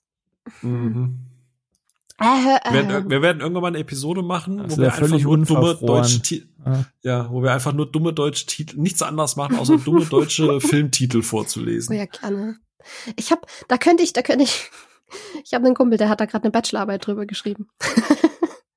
so, das ist immer. Ja, aber also. die, die gab es bestimmt schon mal und wir lediglich neu verföhnt. Äh. wow. Not bad. Wow. Danke, danke. Hammer. Ich möchte an der Stelle meinen Eltern danken. ja, äh, ohne sie nie hergekommen. Danke. Wahnsinn. Uh. Okay, unsere kleine Award Ceremony ist damit beendet. Was ist euer Lieblings-Leica-Film aus dem Bauch raus? Kubo. Kubo. Kubo. Schön, Haken drunter, sind wir uns alle einig. Kubo, Coraline, Paranorman, Box Trolls. Missing Link habe ich bis heute nie gesehen, muss ich gestehen. Das ist die einzige Lücke, die ich habe. Box Trolls fand ich nur okay. Ähm, aber Kubo und Coraline mag ich wirklich schon sehr, sehr, sehr gerne. Und Paranorman war auch ein ganz charming Film. Na, das ist mal. Hm. Paranorman fehlt mir noch, aber Box Trolls mochte ich dann zum Beispiel. Aber ja, also Kubo und Coraline sind halt so ein Level für sich. Ähm, aber äh, das ist so ähnlich wie bei, also Leica, und ich weiß jetzt nicht, ob das ein Hot Take ist, aber Leica ist für mich so auf einer Kre Kreativstufe wie ein Studio Ghibli oder auch ein Cartoon Saloon. Die machen Ja. so halt ihr Ding. Genau. Und ich weiß, es ist blasphemisch, irgendwas mit Studio Ghibli zu Ja, vergleichen. ist es nicht. Man muss sie Aber- auch nicht auf das ultra krasseste Podest stellen. Ja, aber, aber wie gesagt, gerade, also wir haben ja gerade am Anfang schon hier gesagt, hier die äh, Studio von, von Artman. Ja, gut, ich habe jetzt natürlich da nicht so ein, so ein Connect wie du, haben wir gerade eben schon festgestellt, aber Leica ist halt auch so ein Studio oder wenn Cartoon Saloon, dank euch oder ne, euch beiden, ihr habt mich ja da letztes Jahr Cartoon Salonisiert, äh, wo ich halt einfach weiß, wenn da ein neues Projekt kommt und äh, Leica hat ja gerade drei angekündigt, Mhm. wovon eins sogar ein Live-Action-Film sein soll, also zum Thema, sie machen nur Stop-Motion. Ähm, Bauen sie einfach gut. echte Menschen. Das wird richtig krass. machen Sie mir, machen Sie, machen Sie mir den totalen Strich durch die Rechnung hier. Mann, Leute. ja, ähm, aber auch Travis Knight hat ja zum Beispiel auch nebenbei äh, auch noch den Mumblebee-Film gemacht, weil äh, man kann halt nicht immer nur mit Puppen arbeiten. Ähm, aber äh, Leica und Cartoon Saloon und Ghibli ist halt einfach immer, wenn ich weiß, da kommt was. Außer sie machen, außer bei Studio Ghibli habe ich gelernt, wenn sie was mit ähm, Baby Yoda machen, dann lasse ich die Finger davon in Zukunft. Ey, auch da muss man jetzt einfach mal sagen, auch da ist jetzt nicht alles der beste Ja. Film, den es je gegeben hat. Also ja, klar. wirklich viel Props für das Studio und ich liebe Studio Ghibli-Filme. Aber man muss ja mal sagen, sowas wie der Wind sich hebt, ist halt am Ende des Tages auch nur ein okayer Film. Die Chronik von Erdsee ist ich am auch Ende auch sagen, nur ein okayer halt- Film. So, das, die haben wirklich viele Filme gemacht, die wirklich weit Ja. oben stehen in diesem Genre und die Props kriegen sie neidlos. Und es sind immer noch 80 Prozent der Filmografie, die wirklich toll sind. Aber auch da sind Filme, wo du sagst, ja, für, für den Film hätten sie diesen Rang jetzt nicht bekommen. So, das waren halt acht, Ja. neun Filme davor. Aber es ist halt immer so jammern. Das, das sind so die Studios, wo, du- wo du, wenn du jammerst, Jammern aber auf halt immer ganz hohem auf, Niveau. Genau, auf sehr Ja, hohem so wie bei Tarantino halt auch, Ja, genau. ne? Also, Genau. Und bei Cartoon Saloon hatten wir es neulich ja auch, als My Father's Dragon rausgekommen ist, wo wir gesagt haben, das ist zwar wahrscheinlich der schwächste von denen, aber es bedeutet, dass es Das immer, halt noch ein noch ziemlich guter gut. Film Ja. ist. ja, genau. Das war bei Ghibli halt auch so. Ja, halt auch. Und Missing Link, äh, den habe ich halt auch gemisst. äh, aber das ging scheinbar sehr, sehr, sehr vielen so. Also ich meine, bisher hat jeder der Filme 60 Millionen Dollar gekostet. Ähm, also von Coraline bis Kubo ungefähr 60 und alle haben mindestens ihr Budget reingeholt. Äh, wobei Kubo auch schon bei Gott sei 77 Dank. Millionen. Äh, wenig, also Marketing dürfte, wobei es zumindest in Deutschland fand ja gar kein Marketing für Kubo statt. Nee, gar nicht. Ähm, leider. aber Missing Link hat halt 100 Millionen gekostet und hat weltweit nicht mal 30 Millionen eingespielt, ne? Und das ist halt ouch. das ist echt traurig. Ja, wobei das Studio und ich glaube Travis Knight ist ja eh ein sehr wohlhabender Mensch mit reicher Familie im Rücken. Also die die machen es jetzt nicht nur für die Kohle, aber es ist natürlich immer schön, wenn es sich dann auch revitalisiert oder Mhm. amortisiert. Ähm, aber ja, ich glaube übrigens, wenn du mich morgen fragst, was mein Lieblings Liebster ist, würde ich Coraline nennen. Der ja angeblich ab sechs Jahren alt, äh, ab sechs Jahren ist. Wie? Wie? Ohne Scheiß. Dieser Film hat mich so, animiert, doch für Kinder. so tiefen verstört. Also deswegen, der, der, der kann bei mir einfach, also meine, meine Wertschätzung für die Technik in Coraline ist endlos groß. Und vor allem, das ist so, das ist einer der wenigen Fälle, wo ich finde, dass es eine geradezu perfekte Buchadaption ist, weil es basiert ja auf einem, auf einem kind, auch Kinderbuch von Neil Gaiman. Äh, wo es auch eine ganz, ganz süße äh, Hintergrundstory gibt, wo, wo ich glaube von der Lektorin oder von, von einem Verleger die Tochter hat das, hat das Manuskript bekommen von Neil Gaiman, weil der ähm, nee, bei, bei, bei seinem Ocean at the End of the Lane war das, da hat er das eben in die Hand gegeben und die hat dann auch nur so gemeint, ja, ähm, ich fand es ganz furchtbar gruselig. Und dann so, oh je, aber äh, soll, soll, willst du dann aufhören? Und sie so, nee, nee, nee, du darfst es nur meiner Mutter nicht erzählen, weil sonst darf ich es nicht fertig lesen. Und ich glaube, so funktioniert Coraline eben auch. Das ist so, das geht auf so absolute Urängste ein, die man als Kind irgendwie hat. Und das, ich, ich, ich komme. Oder es komm beschert dir neue. klar. Also ich hatte, meine Urangst war nie, dass meine Augen plötzlich Knöpfe werden, aber hey. das stimmt, ja. Ja, aber gerade so dieses, dieses von den Eltern verlassen werden und dann hilflos irgendwie dastehen und sowas, das sind schon, das sind schon ganz tief sitzende Geschichten. Ja. Und, und es ist so wahnsinnig effektiv und das, das ist auch wieder was, was mit, also Horror und Stop Motion, das funktioniert auch fantastisch zusammen. Ja. Ich finde finde die anderen beiden ganz spannend, weil also mir fehlt zum Beispiel Paranorman noch, aber Box Trolls hat der René gemeint, ist okayer Mhm. Film. Ich fand ihn tatsächlich auch ganz gut. Aber ich muss halt gestehen, warum ich halt Kubo und Coraline so mag. Und es ist vielleicht auch so ein Grund, warum äh, von den genannten bisher auch Corpse Bride und, und Vincent halt so mit dabei sind. Und ich weiß, jetzt kommen wir wieder auf die Diskussion, ist man irgendwie, in welchem Alter ist man, bla. Aber ich mag halt, dass Coraline und Kubo eigentlich im Kern ernste Filme sind, die auch sich nicht scheuen, ernst zu sein oder gruselig zu sein. Ich sag nur die beiden Schwestern in Kubo und so. Aber Ja. also, dass sie, dass sie, dass sie junge Erwachsene, also junge oder Kids wie junge Erwachsene behandeln, dass sie ihnen zutrauen. Also, wie gesagt, ich würde den nicht ab sechs machen, aber ich würde den so halt ab, ja, scheiße, zwischen sechs und zwölf ist halt auch nochmal ein Entwicklungssprung. Aber ich mag, dass diese, diese Filme sich so erwachsen anfühlen, aber halt ohne irgendwie Erwachsenenfilme zu sein. Wisst ihr ein bisschen, was ich meine? ja, ja, doch, klar. Mhm. Und Box Trolls ist halt eher schon so ein bisschen, aus meiner Sicht, schon stark auf, auf jü- jüngeres Publikum gezielt, was auch fein ist. Ne? Ich mag es den ist trotzdem. halt deutlich unbeschwert, so von der Grundstimmung Genau, her. mhm. Aber das, das mag ich tatsächlich an dem. Und ich mag das Setting einfach so gern, weil es so dermaßen abgefahren ist. Ich mag es, wenn du, wenn du Fantasy-Städte hast, die so ein in sich geschlossener Kosmos sind. Ja. Und er ist halt auch so ein bisschen steampunkig und damit kriegst du mich halt voll. Abgesehen davon, dass Ja. Simon Pegg und Nick Frost dabei sind. Ja. Aber auch äh, hier äh, Dings so, was wir ja auch bei Cartoon Saloon bei unserer Bonus-Episode besprochen haben, Mhm. ne? Dass Cartoon Saloon, auch wenn es kindisch ist, außerhalb vielleicht bei My Father's Dragon, dass es immer noch sein, sein junges Publikum respektiert und ein bisschen fordert. Ich meine, ey, wir wurden alle von König der Löwen äh, traumatisiert. Äh, äh, also man, man, man, man, man traut Kids halt was zu, ohne sie halt irgendwie jetzt für unfähig oder doof oder so zu verkaufen. Äh, und das mag ich an den Filmen sehr, sehr gerne. Und du hast so ein schönes Kindergruseln, so, da läuft ja die Gänsehaut runter und so, ne?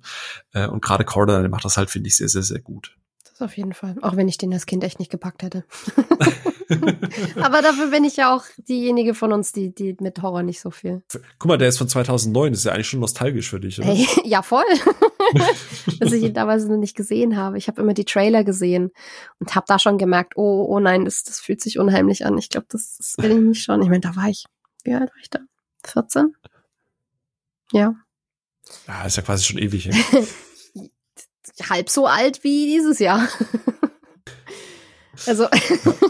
Ja. Aber erzähl uns doch mal noch kurz was vielleicht von Missing Link, weil René hatte nicht gesehen, ich nicht. Lohnt der sich? Also, ja, der lohnt sich wirklich. Also er ist auch ein bisschen, bisschen unbeschwerter, auch wenn er sich tatsächlich auch wieder aktiv mit so Sachen wie Identität und so auseinandersetzt. Aber der ist halt vor allem ein wirklich, wirklich schöner und charmanter Abenteuerfilm. So richtig oldschool mit um die Welt reisen und von einem Land ins nächste und dann Hinweise hinterher und so. Das, das hat wirklich, macht viel, viel Spaß für alle Leute, die Abenteuerfilme mögen und der Voicecast ist so fantastisch, weil der, der Link, also der Bigfoot, der da entdeckt wird von einem Abenteurer und, und, und Forscher, äh, wird gesprochen von Zach Galifianakis, der den ich in Live-Action-Filmen immer fürchterlich unlustig finde, gerade so in diesen Hangover-Sachen oder so, kann ich das gar nicht ab. Aber als Voice-Actor hat er ein unglaublich tolles äh, komödiantisches Timing und der, der verleiht diesem Charakter so viel Wärme und eben auch einen, einen sehr charmanten Witz, wo ich wirklich viel gelacht habe. Und das in Kombination mit Hugh Jackman als Abenteurer an seiner Seite ist halt ganz, ganz tolle Kombination. Also ich empfehle den wirklich sehr. Der ist, von dem muss man jetzt nicht so krass tiefsinnige Sachen erwarten wie von einem Kubo, aber es ist eben mal wieder ein klassisches Abenteuer und davon haben wir auch nicht mehr so viele. Hast du Stichtag gesehen mit Zack Galifianakis? Ja, und ich hasse diesen Film mit einer Leidenschaft, das glaubst du What- gar What the nicht. fuck, der war mega lustig. Nein, der ist nur stressig, der ist nichts als stressig. Da muss ich ihr aber leider zustimmen. Ich mochte den auch. Ist doch der mit Downey Jr., oder? Ja. Ja, genau, richtig. Ja, nee, den fand ich ganz unlustig, ganz furchtbar Danke. unlustig. Äh, bessere Hangover. Nein.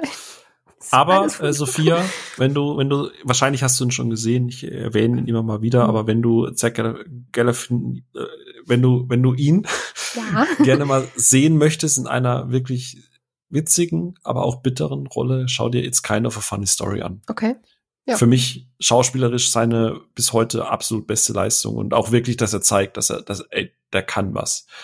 Ähm, ist ein ganz, ganz toller Film, der sehr depressing, aber auch wahnsinnig heartwarming ist. Ja, hey. Um jetzt mal in den ganzen Anglizismen wieder unterwegs zu sein. Sorry an der Stelle. War jetzt kind of a funny story von Er 2010. ist deprimierend, aber auch herzerwärmend. Ganz genau, ganz genau. Nö, kommt auf die Liste auf jeden Fall. Also, ja, doch, Missing Link von mir Empfehlung. Da hat sich Leica übrigens auch wieder gepusht. Also die, die haben ja wirklich, das geben die auch offen zu, immer die Macher. Sie versuchen von Film zu Film sich immer ein bisschen mehr herauszufordern. Die sind ja so, Ah, ihr Ziel ist ja so ein bisschen, das ein bisschen zu perfektionieren mit Stop Motion, weil die auch bewusst, die setzen bewusst auch CGI ein und in der, in der Nachbearbeitung noch ein bisschen Computereffekte drauf, um das alles ein bisschen organischer, ein bisschen hm. kohärenter zu machen, wo du halt einfach mit der physischen Animation nicht hinkommst und damit kommst du halt in einem Kubo unglaublich weit und in einem Missing Link halt auch, wo sie sich einen Charakter Ey, das Wasser mit zusammen, ey, Kubo, ne? Alter. Wahnsinnig schön. Ich weiß übrigens, warum René äh, Missing Link noch nicht gesehen hat. Weil er ein völlig verrücktes Abenteuer heißt. Äh, nein, aber auch. Nein, äh, da ist auch ein Timothy Oliphant mit dabei. Ja, aber da muss ich ihn ja nicht sehen. aber, Aber es ist auch Emma Thompson mit dabei. Ja. Also. Ja. Der ist, der ist toll besetzt und hat, hat wirklich liebenswerte Charaktere. Und da haben sie sich dann eben gesagt, wisst ihr was? Uns war Kubo noch nicht kompliziert genug. Wir machen jetzt einen Charakter, der zu 99 Prozent aus Fell besteht. Was, wie gesagt, Fell ist eine der schwierigsten Dinge, die du animieren kannst in irgendeiner Form. Das, was ja auch schon in der normalen Computer 3D-Animation so krass herausfordernd ist, weswegen ja ständig neue Technologien auf den Markt kommen, wie du Haare und so animieren kannst. Und die so, oh ja, lass, lass das mal unseren Hauptcharakter machen, dann haben wir wenigstens was zu tun. so die Leica-Einstellung. Was mir übrigens gerade auffällt, weil ich es gerade sehe, Leica war übrigens auch das ausführende Studio für Corpse Bride. Siehst du mal. Und Leica hat für Coraline, Paranorman, Box Trolls und Kubo alle vier, du hast es vorhin schon gesagt, äh, Academy Award Nominierungen bekommen, viermal in Folge für vier Filme und nicht Mhm. einmal gewonnen. Ja, das ist halt echt. Aber das ist, äh, das ist echt. Äh, ja, aber ich finde es total krass. Guck mal, ich habe das ja gerade eben gesagt, ne, Leica Studio, das ich wirklich aktiv verfolge, wo ich wirklich die Filme, wie gesagt, Paranorman hat sich einfach noch nie ergeben. Der steht auf der Liste, ich weiß, dass der existiert. Aber ohne diese Episode hier hätte ich nicht gewusst, dass es Missing Link gibt. Ja. Und das von jemandem, der dem Studio aktiv folgt. Ich folge ihn auf Instagram-Kanälen und ich habe auch, ich habe natürlich das, jetzt, wo ich das Cover und so gesehen habe, ist so, ah ja, aber das hat so überhaupt nicht in diesem Kosmos stattgefunden und es ist so, so, so, so bitter, äh, aber zeigt sich auch am Einspielergebnis. Also gefühlt hat, also der, ist- der ist ja komplett untergegangen. Ja, da, der wurde nicht beworben, da fand nichts statt. Weißt du, wie ich über den Bescheid wusste, dass der kommt? Ich habe ich hab da irgendwie zwei Jahre vorher schon drauf gewartet. Du bist über eine fehlende Verbindung. genau. Nee, das, das lag dran, dass einer der, der Studio Executives auf dem ähm, Animationsfilmfestival in Stuttgart war, auf dem ITFS, äh, und da ein paar Fragen beantwortet hat, so zum Studio und dann tatsächlich eben angeteasert hat, so, hey, unser nächster Film und alles, was er damals dazu sagen konnte, war, es wird ein Globetrotting-Adventure ähm, mit einer ungewöhnlichen Hauptfigur und Hugh Jackman wird mitsprechen. Und das war's. Und das hat die Öffentlichkeit natürlich auch wieder nicht mitbekommen, weil mini-interne Festivalkreise. ja. Also das war schon irgendwie. Ein- Übrigens, eine Sache muss man Leica leider negativ ankreiden. Es gibt so einen Schandfleck in ihrer Liste. oh weh. ähm, die haben ja, also Henry Selick hat für die ja, also es gibt einen Kurzfilm, Moon Girl heißt der. Den haben die quasi, den hat Henry Selick quasi für Leica gemacht. Das war so das erste Projekt. Und dann haben sie ja direkt danach Coraline gemacht. Und Selick wollte für Leica weiter Filme machen und die haben seinen Vertrag nicht verlängert und ihn rausgeschmissen. Das äh, muss ich sagen, pfui. Pfui, pfui, pfui. Das war vielleicht nicht das smarteste Move. Das ist richtig, ja. Tja. Aber was mich jetzt tatsächlich noch interessieren würde, René, du hast ja Paranorman ziemlich weit oben genannt in deiner Liste. Ja. Wie, wie kommt es? Also ich hatte mit denen echt Schwierigkeiten. Was, was sagt ihr an dem so zu? wir eigentlich gar nichts groß Bestimmtes. Es ist einfach eine, in meinen Augen, ganz charmant zu guckende Jugendgeschichte. Der hat ein bisschen verschrobenen Humor, der entweder klickt oder nicht. Und wenn er nicht klickt, dann, also wie vorhin auch im Beispiel, wenn du halt nirgends schmunzeln kannst, aber die Hauptkategorie ist Humor, dann ist halt schwierig. Dann wirst du wahrscheinlich nicht mehr der größte Freund mit. Das stimmt, ja. Ähm, das halt hier, glaube ich, so ähnlich, aber ich mochte einfach so den Look und die Geschichte. So, es geht einfach um Jugendlichen, der Vision hat und keiner glaubt ihm und er gilt eher als Freak und er holt mehr oder minder aus Versehen ein paar Zombies zu sich in die Stadt und dann entbrennt daraus halt ein Abenteuer und äh, da passiert jetzt nichts, was man noch nie gesehen hat, da passiert auch nichts, was jetzt irgendwie drei Jahre danach dir noch irgendwie groß im Kopf bleibt. Aber ähm, ich sage also, so Look, Setting, Figuren, Humor hat mich da einfach ein bisschen besser abgeholt. Ähm, vor allem, ich habe von dem Film damals gar nicht viel erwartet, weil ich finde, dass das Cover sieht so richtig generisch aus und sieht aus wie so Ja, die. B-Riege von irgendwelchen Dreamworks-Filmen, die es Hm. nicht mehr geschafft haben. Ähm, dahinter verbirgt sich dann aber halt ein viel besserer Film. Bei Box Trolls war es genau andersrum. Da hatte ich eine relativ hohe Erwartung. Der ist auch immer noch gut, aber ich dachte, der gefällt mir noch besser. Und ich habe Paranorman halt so, ja, ohne jede große Vorkenntnis oder so geguckt und ohne große Erwartung und hat dann einfach eine gute Zeit und ist einfach subjektiv einfach recht positiv in Erinnerung geblieben. Aber ich könnte jetzt gar nicht das eine Keymark nennen, wo ich sage, deswegen gefällt der mir jetzt besser als X oder so. Ja. Krass. Also ich weiß, es gibt, es gibt einen Gag mit, mit Zombies, der ist mir sehr im Gedächtnis geblieben, der hat mich sehr zum Lachen gebracht. Und es gibt am Schluss einen, einen, einen, in Anführungszeichen, Twist zu einer Figur, die so der, der Klischee Highschool-Sportler ist, die, dies, wo, wo dieses Charakterbild dann plötzlich ein bisschen auf den Kopf gestellt wird. Da, da Mhm. musste ich auch tatsächlich sehr lachen. Das ist, da, da haben sie schön Klischees unterlaufen. Ansonsten muss ich den, glaube ich, wirklich noch mal rewatchen, weil das, es ist auch eine ganze, es ist jetzt bestimmt zehn Jahre her, dass ich den gesehen habe. Ich müsste ihn mit heutigen Augen noch mal gucken, glaube ich.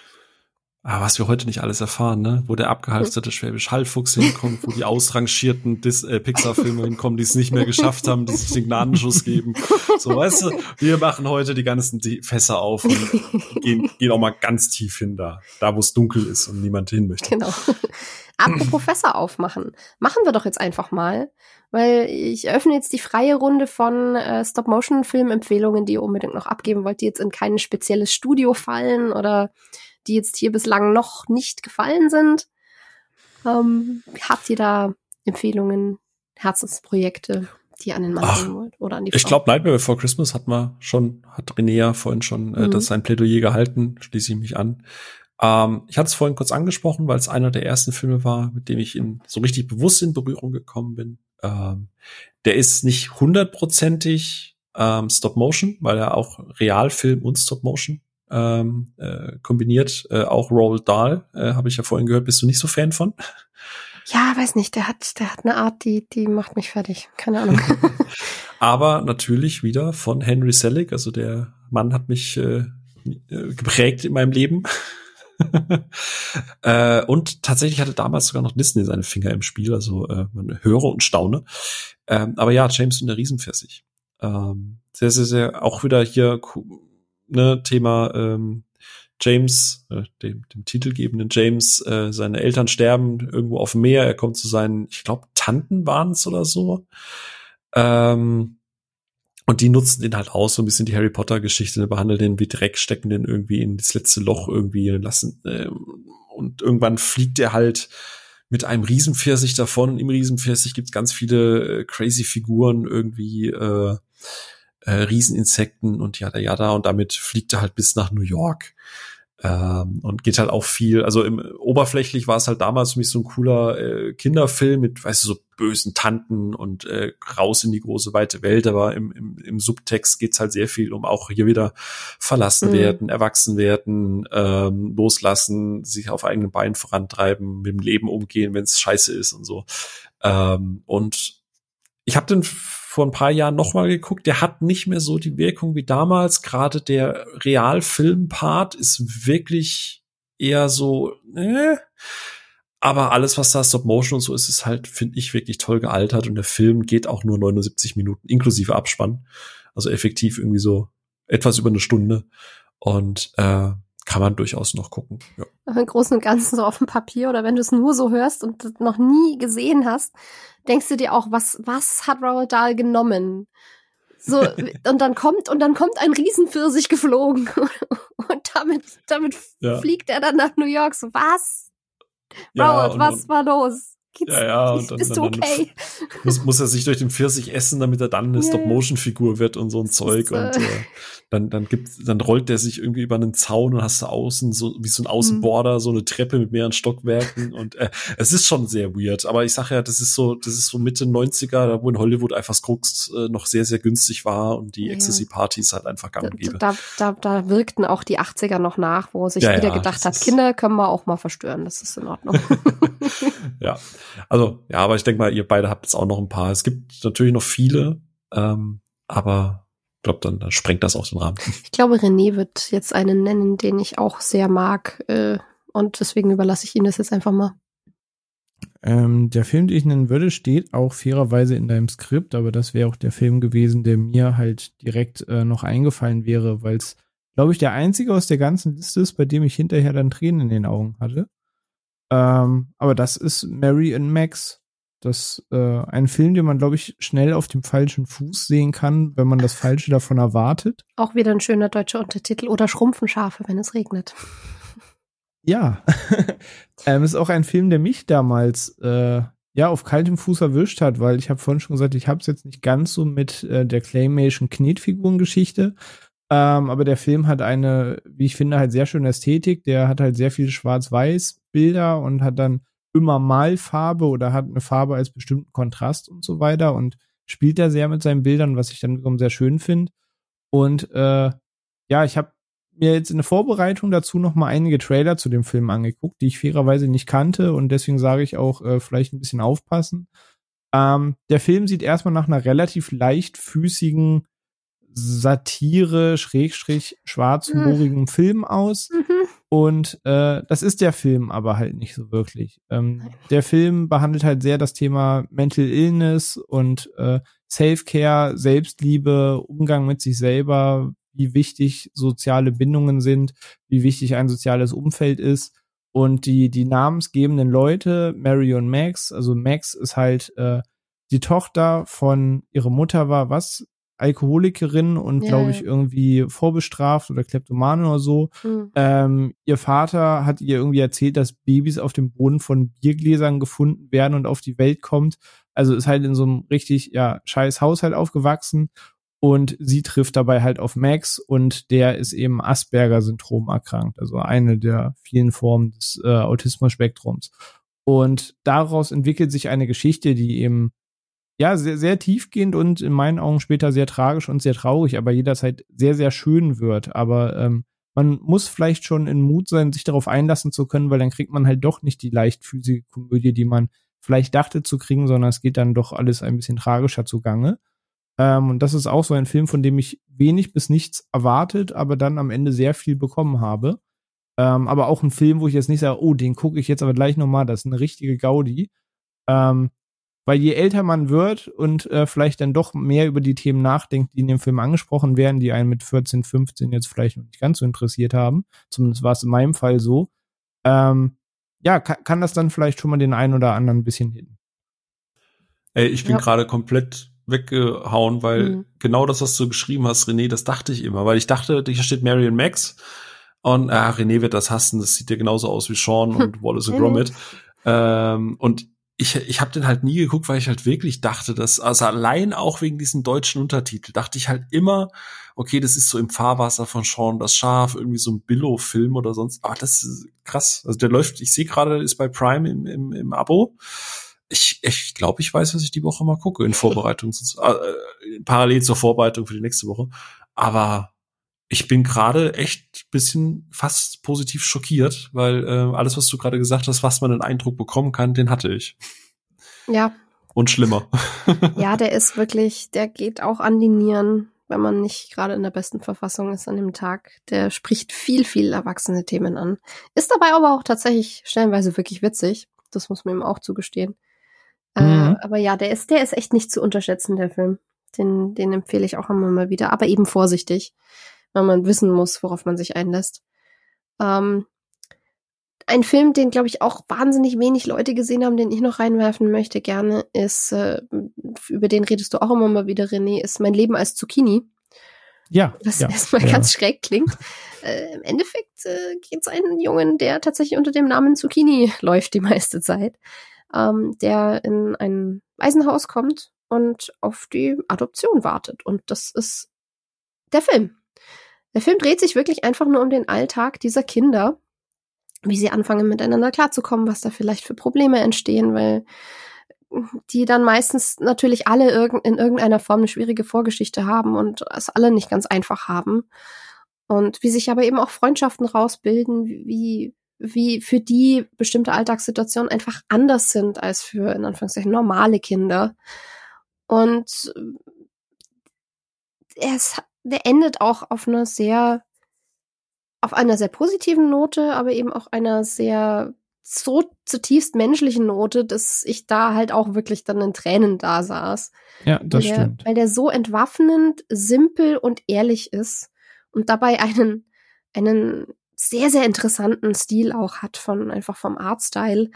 Weil ich finde, der sieht so ein bisschen aus wie eine, wie eine puppengewordene Version von Kinderzeichnungen, so ein klein bisschen. Was die Auswahl an Farben angeht, die die Kids im Gesicht haben und so. Also das ist nicht alles so natürliche Haut und, und, und äh, Haarfarben oder so, sondern halt auch irgendwie blaue Haare und, und Das hat schon ein bisschen so. Nightmare-Material. Es ist aber wirklich super Das ist- süß. Also, Also eine wirklich schöne, sehr, sehr menschliche Geschichte. ja, und der ist auch auch, da kommt lang. das ein oder andere Thema vor, was jetzt nicht komplett fiktiv ist, sag ich Nee, mal. nee. Ähm, Also es könnte für manche Leute manche Kisten aufmachen, die vielleicht zubleiben sollten. Ich weiß es ja nicht, aber Bierkisten.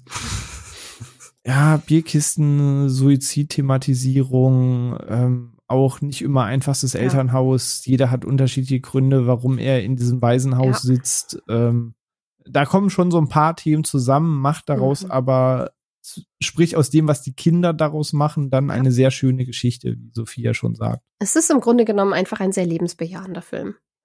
Und das und, das- und eben Genau, aber einer wie nicht, so oft halt unter geraten, die halt oft unter tragischem Hintergrund, Genau. sodass das Lebensbejahende halt heraussticht. Wie so in Genau. vielen Coming-of-Age-Filmen der Fall ist, wie wir das Richtig. Thema schon hatten. Das ist halt Ja. hier genauso. und was uns jetzt Hm. auch gleich dann nochmal begegnen wird.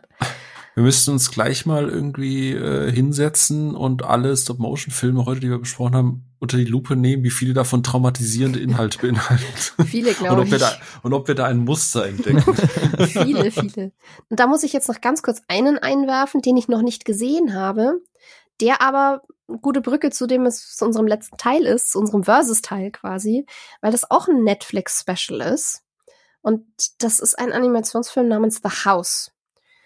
Und den habe ich noch nicht gesehen, weil ich mich noch nicht in der Verfassung dazu gefühlt habe. ja, same, same, same. Weil äh, ich weiß, ich, ich, ich kann auch echt schlecht zusammenfassen, worum es da geht. Im Endeffekt ist es einfach verschiedene Leute, die in einem Haus leben. Und ähm, dieses Haus ist nicht ganz normal. Und die Leute da drin irgendwie auch nicht. Und was man im Trailer, ich, ich kann einfach nur raten, den Trailer mal anzugucken. Und dann dürfte, glaube ich, jedem klar werden, warum ich einen sehr speziellen Tag und eine sehr spezielle Stimmung brauche, um diesen Film zu gucken, weil das wirkt alles nicht wirklich nach Horror, aber irgendwie Nee. zutiefst verstörend.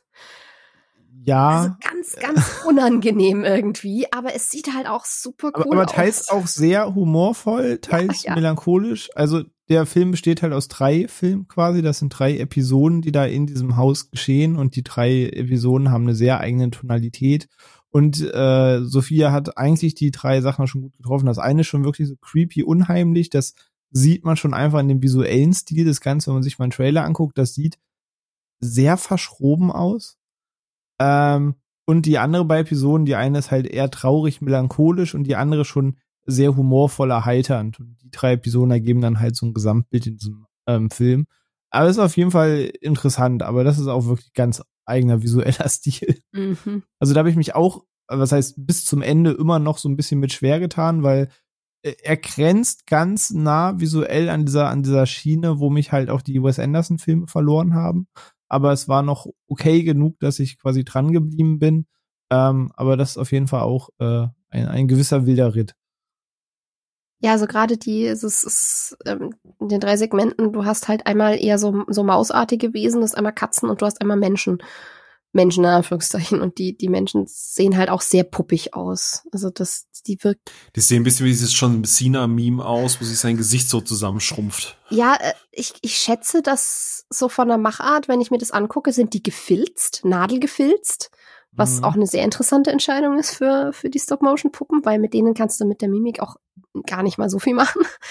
Ähm, das ist schon, das ist schon sehr eigen und deswegen interessiert es mich eben, weil ich da das Künstlerische mir unbedingt angucken möchte. Aber ich fürchte aber mich sie, ein bisschen davor. Aber sie sehen halt auch so aus, wie wenn du jetzt nachts um drei irgendwie wach wirst und du übernachtest irgendwie bei deiner Großmutter.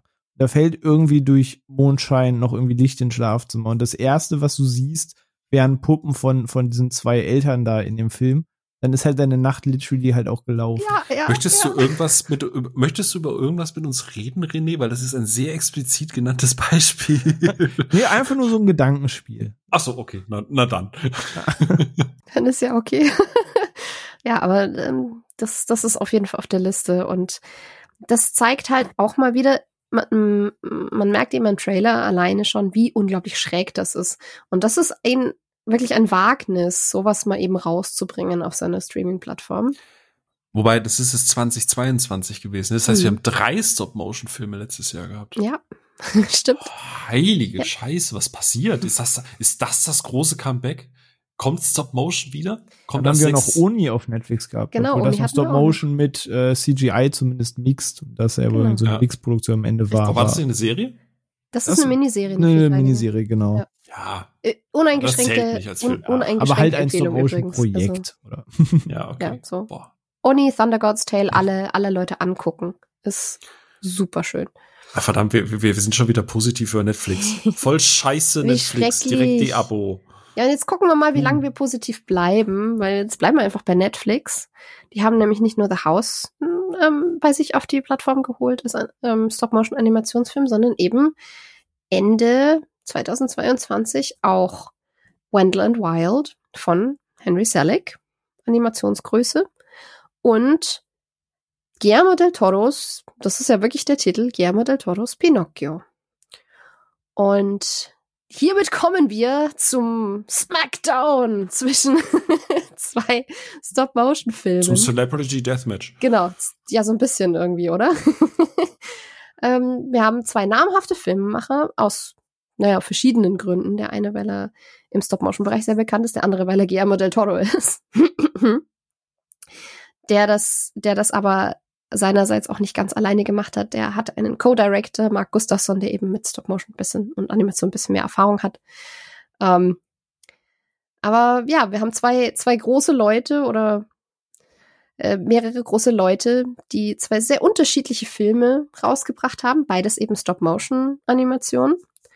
Wendell and Wild ist so als, als äh, Passion Project äh, von Henry Selick entstanden, zusammen eben auch mit äh, Keegan Michael Key und Jordan Peele, die ja ihrerseits als Comedy-Duo halt äh, viel gemacht haben. Und äh, Key und Peele waren große Fans von Henry Selick und von seinen, von seinen Filmen, so Night Me Before Christmas vor allem. Und Henry Selick war sehr großer Fan von Key und Peele und dann hat sich da halt eine sehr optimale Zusammenarbeit ergeben.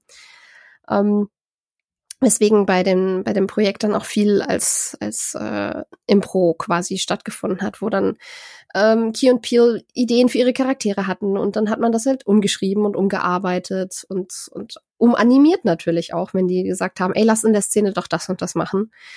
Und da ist organisch dann viel Neues draus entstanden und umgekehrt hat Guillermo del Toro sich eben äh, so ein bisschen den Wunsch erfüllt mit seinem eigenen Pinocchio und da kommt jetzt wieder ein ganz großer Bogen, der geschlossen wird.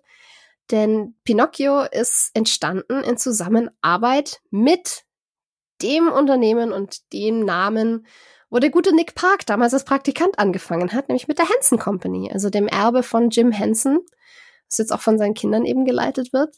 Und der Character Sculpt Lead, also der Mann, der supervised hat, wie die Figuren designt und rausgearbeitet wurden, handwerklich in Pinocchio, ist Toby Froud, der, der Sohn einer der wichtigsten Puppenspielerinnen unter Jim Henson und von Jim Hensons ähm, Concept Artist äh, ist von Brian und Wendy Froud und der in Labyrinth, für alle, die es gesehen haben, das Baby spielt und der eben auch in dieses Familiengeschäft dann eingestiegen ist äh, und jetzt hier bei Del Toro gelandet ist. Und ich aber finde, Sophia, aber, aber Sophia, wer ist denn Jim Henson?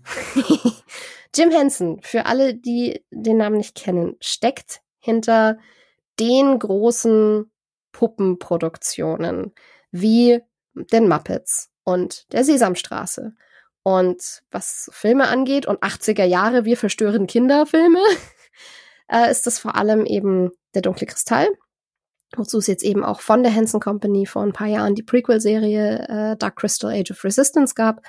Und ähm, Labyrinth, also die Reise ins Labyrinth mit David Bowie und äh, Jennifer Connelly, als er noch ganz, ganz jung war und der eben sehr viele Fantasy-Welten gebaut hat mit Puppenarbeit und eben ganz, ganz tollem Creature-Design. Also der, der Creature-Shop von der Hanson Company ist, hat halt in sehr, sehr vielen Fantasy-Produktionen eben auch mitgearbeitet und Script, also ähm, Character, Creature Design und das alles gemacht. Im ersten Harry Potter zum Beispiel hatten sie die Finger im Spiel und jetzt eben Star Wars. Star Wars. Mhm. Also die sind wirklich, das ist wie wie Weta, die eben hinter den, den vielen Designs im Herr der Ringe steckten, die auch inzwischen in, in ganz, ganz Gollum und vielen so. Produktionen eben ihre Finger im Spiel haben. Da gibt's so ein paar große äh, Geschichten, die aber immer keiner mitbekommt und deswegen erwähne ich das, weil ich, Mhm. ich es immer liebe, wenn die Hans Company irgendwo dabei ist, weil da meistens ganz, ganz tolle Designs rauskommen. Und Viel ganz, Liebe für die Fraggles, die auch dank Apple TV vor zwei Jahren oder so nochmal zurückgekommen sind.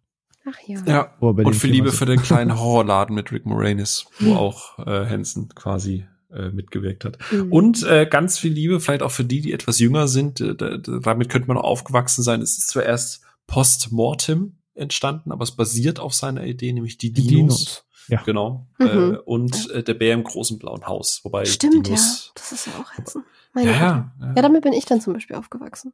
Das ist immer. Also es gab eine ganz, ganz lange Zeit, wenn irgendwo, oder fast immer noch so, wenn irgendwo ganz viel vor allem mit Puppen gearbeitet wurde, dann ist es in fast allen Fällen gefühlt eben irgendwo basierend auf einer Idee von Jim Henson oder von der Henson Company. Und ich habe da ein ganz, ganz großes Herz für, weil ich die ganz, also das sind ja auch wirklich unendlich verschrobene Designs, vor allem in Dark Crystal und äh, Labyrinth, aber eben so originell, wie, dass sie halt wirklich von nichts, von keinen realen Tieren oder, oder so arg abgeleitet werden, sondern wirklich was super schräges eigenes. Und das, die, das habe ich so sehr in mein Herz geschlossen, dass ich mich immer freue, wenn die irgendwo auftauchen. Und als ich dann das Making-of zu Pinocchio gesehen habe und dann saß da Toby Froud, bin ich da ein bisschen ausgeflippt. und dann musste ich eben sehr lachen, als ich mir das Interview von Nick Park nochmal angehört habe und der so meinte, ja, die ganzen Ideen kamen, als ich Praktikant bei Jim Henson war. Und dann so, ja, die Welt ist ein Dorf, vor allem die Welt der Animation offenbar und die Welt der Puppen. Ja, Yes. so, Rand Ende. Kommen wir zu diesen beiden Filmen. Wie gesagt, ste stecken bei beiden große Namen dahinter, ähm, aus unterschiedlichen Bereichen, aus unterschiedlichen Gründen. Und wir haben uns beide angeguckt und lassen die jetzt aufeinander los und vergleichen mal, wie ihr jetzt bei äh, Knives Out versus Glass Onion, welcher von beiden Filmen denn in welchen Bereichen stärker war, weil es doch sehr, sehr verschiedene Filme sind, trotz dem gleichen Medium und ich das super spannend finde, da mal drauf zu gucken. Also, Runde eins, denn die Charaktere leben ja auch sehr von ihren Stimmen, ist der Voicecast in beiden Fällen. Da haben wir einmal eben äh, Wendell and Wild mit, naja, Key und Peel als Wendell und Wild, äh, Lyric Ross als die Protagonistin Kat, die da mit dabei ist. Und dann haben wir auch noch so Leute wie James Hong als Father Best. Wir haben Angela Bassett, vor kurzem jetzt äh, Golden Globe gekrönt, als eine der Schwestern auf der Schule, auf die Cat geht. Und ab da wird der Ving Voice Rames Hm? Hallo? Ja, wegen, ja, sorry.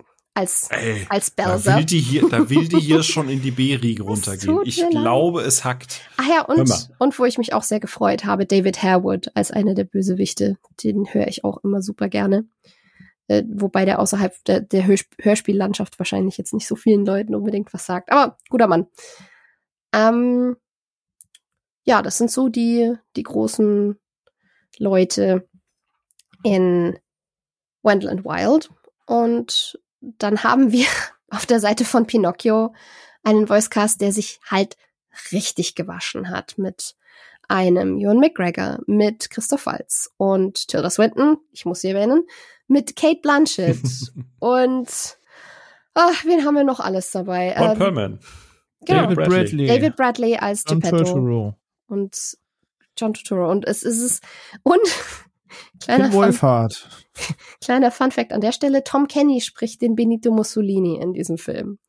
Tom Kenny ist so ein, so ein Voice Actor, der ganz viel Additional Voices immer ge gemacht hat. Und der aber unter anderem auch, und ich fand das einfach so schön. Er spricht nicht nur Mussolini, er spricht auch unter anderem Gary in SpongeBob. Ich musste da sehr lachen, als ich das gesehen habe. Ja, der ist äh, schneckentempomäßig immer unterwegs. Genau. Und dann frage ich jetzt einfach mal direkt rein, so Cast und daran auch gebunden. Ich meine, die Namen, die damit assoziiert sind, sind auch immer so ein großer Faktor. Auf welchen Film von beiden habt ihr euch mehr gefreut und bei welchem hat euch das dann natürlich, naja, mehr mitgezogen? Ja, René, mach mal. ähm, gefreut mehr auf Wendland Wild, ehrlich gesagt, weil es genau die Art von Ästhetik hat, die ich eben in Sachen wie Corpse Bride oder Coraline und so ganz gerne mochte, dass da irgendwie Geisterwelt, Dämonen, aber alles mit irgendwie einem Augenzwinkern äh, ist. Das ist, hat halt einen Style, der mich halt äh, sehr anspricht, weshalb ich mich da eigentlich sehr im Vorfeld drauf gefreut habe, als dann irgendwie, wann habe ich von dem erfahren? September oder so müsste das sein, dass Netflix den dann angefangen hat zu promoten.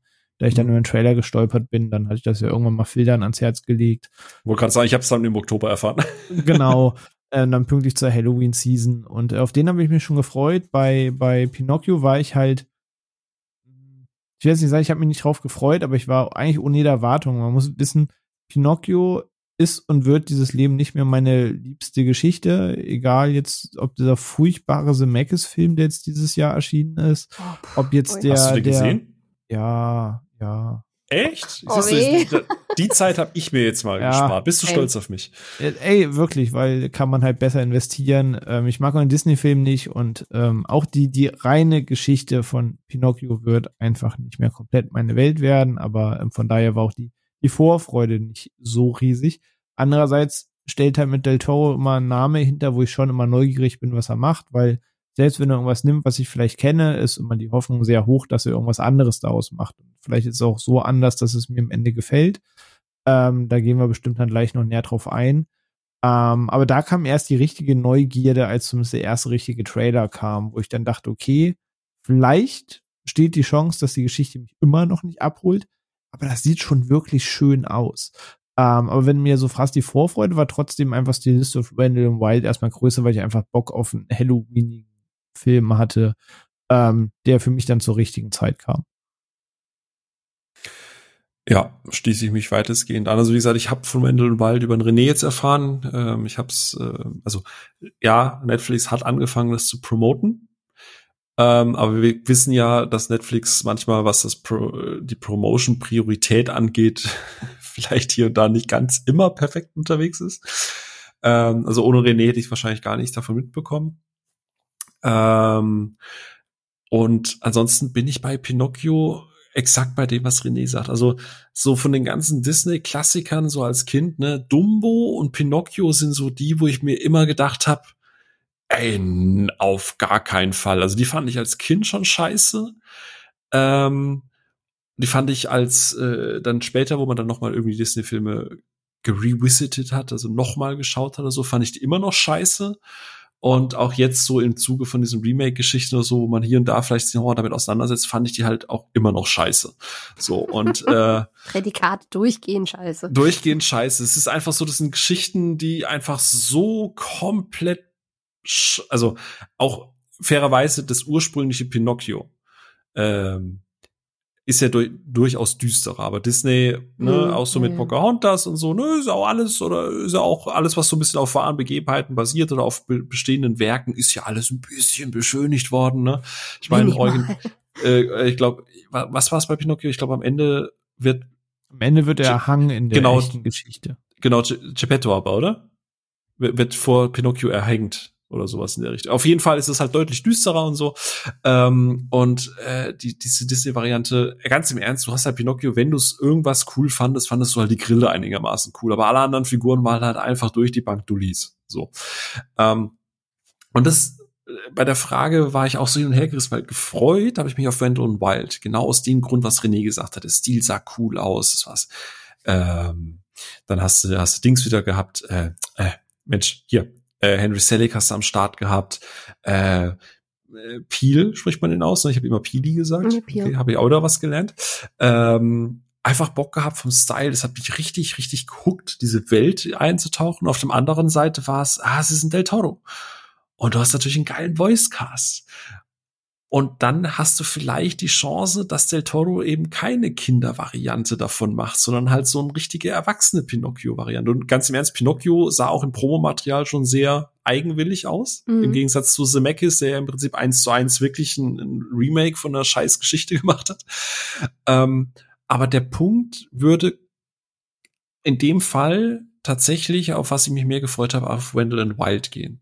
Einfach weil das eine Geschichte war, die man noch nicht kannte, wo ich einfach neugieriger war, dass du da halt vielleicht wildere Sachen mitmachen kannst. Ja. Da schließe ich mich an. Es ist sehr ekelhaft, wie einig wir uns heute alle sind die ganze Zeit. Schrecklich. Aber mir geht's exakt wie euch. Ich kann mit der Geschichte von Pinocchio nicht viel anfangen. Wenig bis gar nichts. Ich habe als Kind höchstens mal die, die Anime-Serie geguckt, die es davon gibt, die aus einer ähnlichen äh, Ja, die war auch scheiße. Und, und ja, ja, war sie auch. Die, die war vor allem sehr verstörend in vielen Teilen. Aber Pinocchio als Geschichte ist grundsätzlich irgendwo verstörend. Da ist halt Das ist ein bisschen hölzern halt. da ist wirklich so ein Bereich, wo ich dann mich irgendwie fürchten anfangen mit Uncanny Valley, weil so ziemlich jede Pinocchio-Geschichte bislang immer versucht hat, eben einen, einen möglichst jungen, eine möglichst jungenhafte, wirklich kindlich aussehende Figur und Marionette zu machen mit ihm. Und das finde ich fürchterlich verstörend, je, je mehr versucht wird, das wie ein echtes Kind aussehen zu lassen. Und deswegen komme ich damit gar nicht klar. Und das war halt das, was mich dann auch so ein bisschen eben gehuckt hat, was Del Toros ähm, Pinocchio anging, weil der mal wirklich krass stilisiert war und nicht aus Savignon, sondern wie, wie eben eine Holzfigur. Ein Stück Holz, das du besoffen geschnitzt hast. Ja, genau, genau, hat er gemeint. Der, der ist auch absichtlich so Design, äh, basiert auf, auf einem Design, was sich Del Toro nicht selber ausgedacht hat, sondern was er sich geholt hat von, von auch seinem ähm, Concept Artist, einem Illustrator namens äh, Chris Grimley, der da auch einen eher makabren Ansatz hat an Kinderillustrationen. Ich musste, musste an viele britische Illustratoren denken, als ich das gesehen habe, weil das irgendwie so ein, so ein, so ein eher schwarzes Ding ist, aber trotzdem irgendwie verspielt. Und da war ich dann halt schon neugierig, aber mehr gefreut habe ich mich auch wirklich auf Wendell and Wild, weil ja, allein, dass Henry Selick dran steht, auch die Grundprämisse, man hat eben ein Mädchen, was einen Pakt mit zwei Dämonen schließt. Bei Dämonen bin ich eh immer irgendwie dabei. Und ich habe den schon wirklich, wirklich, wirklich lange auf dem Schirm, weil ich den für die Arbeit angelegt habe und dann so, ach, da kommt mal, da kommt mal wieder ein Stop-Motion-Film. Ach, guck an. Okay, die Geschichte klingt auch interessant. Ja gut, dann warten wir da mal drauf. Und dann wartete ich da anderthalb Jahre drauf. Und dann kam er endlich und dann kam ich irgendwie nicht dazu, ihn zu gucken. Aber ich bin froh, dass ich jetzt die Zeit hatte, weil da war Hm. die Vorfreude doch ziemlich groß. Also dreimal für Wendell Wild. Ja. Null für Pinocchio. Wendell Wild 1, Pinocchio 0. Ja, ähm, ich habe schon angesprochen, in äh, Wendell and Wild geht es eben um ein junges Mädchen, das ähm, eine ziemlich schwere Zeit hinter sich hat und unter anderem auch aufgrund des Todes ihrer Eltern. Und ähm, die gute Cat, wie sie eben heißt, und unbedingt auch genannt werden will, alles andere ist inakzeptabel, äh, kommt dann eben an eine Mädchenschule, die so für, für schwierige Fälle da ist, dass die einen Neuanfang machen können. Und das klappt irgendwie nicht ganz so doll und sie stellt dann eben auch fest, dass sie äh, eine sogenannte Hell Maiden ist. Ich weiß ehrlich gesagt nicht, wie es auf Deutsch heißt, weil ich das nur auf Englisch geschaut habe. Tut mir sehr leid an der Stelle. Aber dass sie eben äh, Kontakt zu Dämonen aufnehmen kann. Und in dem Fall sind das Wendell und Wild, zwei ähm, eher so in der Unterschicht feststeckende Dämonen, die ihre eigenen Pläne und großen Träume haben, aber halt nicht aus ihrem täglichen Trott rauskommen können. Der sehr cool ist. Der, der sehr cool und sehr schräg ist. Sie sind damit betraut, dem Oberärztdämonen, Höllenboss, keine Ahnung was, äh, Haarwuchscreme auf den Kopf zu packen, der sehr viel größer ist als sie und, und ziehen die da so Tag für Tag ihre Bahnen und, und einen Freizeitpark auf seinem Bauch hat. Genau, es ist, äh, es ist alles sehr bizarr in diesem Film. Man, man, man sollte den vielleicht nicht auf Drogen gucken oder vielleicht gerade auf Drogen gucken, ich weiß ja nicht. Mhm. und dann schließt sie eben einen Pakt mit diesen beiden Dämonen. Sie holt sie auf die, auf die, an die Oberfläche, auf die Erde, ähm, in die ihr ihre Eltern zurückgeben und daraus äh, ergeben sich dann sehr viele Komplikationen, weil das natürlich keine dolle Idee war. Aber das ist so mal der Grundansatz von Wendell and Wild, wohingegen Pinocchio, naja, nun mal in groben Zügen die Story von Pinocchio ist, aber durch die Linse von Del Toro, der dem Ganzen zum Beispiel einen, einen sehr viel bewussteren italienischen historischen Hintergrund gibt und das in die, in die Zeit der 30er vom Faschismus eben packt. Deswegen haben wir eben auch Gary als Mussolini da drin. Und sich auch ein paar andere Stationen so mit, mit reinbaut, als die klassischen, die man jetzt vielleicht aus Disney kennen würde. Also wer nach diesem Vergnügungspark sucht, in dem alle in Esel verwandelt werden, der wird da vergeblich suchen. Es ist schon mal noch ein bisschen anderer Spin. Ja, hier gibt's doch wenigstens klassische Ausbeutung, Degradierung, ja. Misshandlung und so. Das weißt du ja, so ja, also, das gute Zeug. Also angetan wird Pinocchio trotzdem einiges. so ist es nicht. Ja aber eben ein bisschen was anderes als das, was man gewohnt ist. Und dementsprechend haben die auch alle, haben die auch beide ein etwas unterschiedliches Tempo, was die Erzählweise und so angeht. Wie ging es euch denn mit Geschichte und Pacing bei den beiden Filmen? Was hat für euch besser funktioniert? Das, das, ist, das ist schwierig. Der eine Film hat für mich so, so ein paar Längen, die man ihm aber einfach verzeihen kann, aber wo ich sage, ja, stimmt, die Sequenz muss ja irgendwie auch eingebaut werden. Ähm, und dann mal gucken, wie das umgesetzt ist. Das ist dann wahrscheinlich einfach der Geschichte geschuldet. Der andere Film wiederum will eine ganz schöne Menge in, in der Zeit, die er nur hat. Ähm, das heißt, dass der eine vielleicht an zehn Minuten hat, wo ich sage, gut, die kannst du noch streichen, bräuchte der andere entweder zehn Minuten länger oder zwei Subplots weniger. Ähm, von daher schwierig. Die, die haben beide so in unterschiedlichem äh, Rangehen die gleiche Baustelle für mich, was das angeht. Ist jetzt nicht, wo ich sage, oh Gott, das hat für mich jetzt den gesamten Film ruiniert, so, das hat da schon immer noch eine gute Zeit mit. Aber der eine wollte ein bisschen zu viel und der andere hätte sich einen kleinen Tunken schneller erzählen können. Also schwierig, steht da irgendwo so dazwischen. Aber du musst dich jetzt entscheiden, René. Gut, dann fand ich es wahrscheinlich in Pinocchio immer noch runder, weil es eben die eine stringente Geschichte ist, während bei Wendland Wild ich mir vielleicht mehr Fokus auf einen Plot gewünscht hätte, wie eben sagt, dann, dann das Cat irgendwie in dieser, in dieser Anstalt, in der sie ist, in dieser katholischen Ankommen, dann hast du eh schon diese Coming-of-Age, Außenseiter, Anpassungsschwierigkeiten, Story.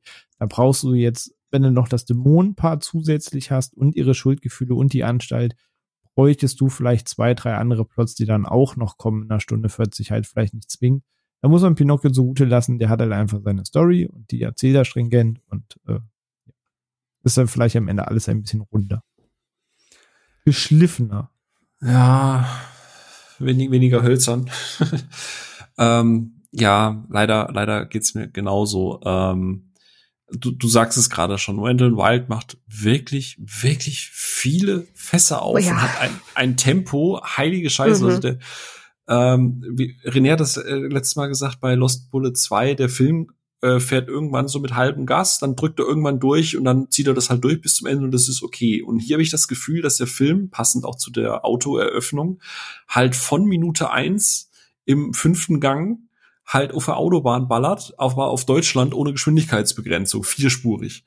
Und dann hast du irgendwie diese Coming-of-Age-Geschichte, dann hast du Horror, dann hast du irgendwie Comedy, dann hast du noch diesen ganzen Konzernkomplott, der da drin ist. Dann geht's noch nebenbei so ein bisschen um Massenmord, um systematische Ausbeutung von irgendwelchen, äh, irgendwelchen Einwohnern. Kapitalismus. Dann, ja, Kapitalismus noch so ein bisschen. Dann hast du noch eine ganze Unterwelt, die eine ganz eigene äh, Art und Weise hat, wie es funktioniert, wo irgendwie eigene Foltermethoden und und Freizeitparks. Und Freizeitparks sind. Und, und Familie dann und hast du Eltern. Gefängnisse. Ja, dann hast du Nekromantie, dann ja. hast du noch, äh, also, ey, und es ist so, ey, ich weiß, Henry, dass du schon lange mal wieder einen Film machen wolltest und ich weiß, dass der Film sechs Jahre gedauert hat, aber ey, vielleicht wären das auch Stories für zwei Filme gewesen, so.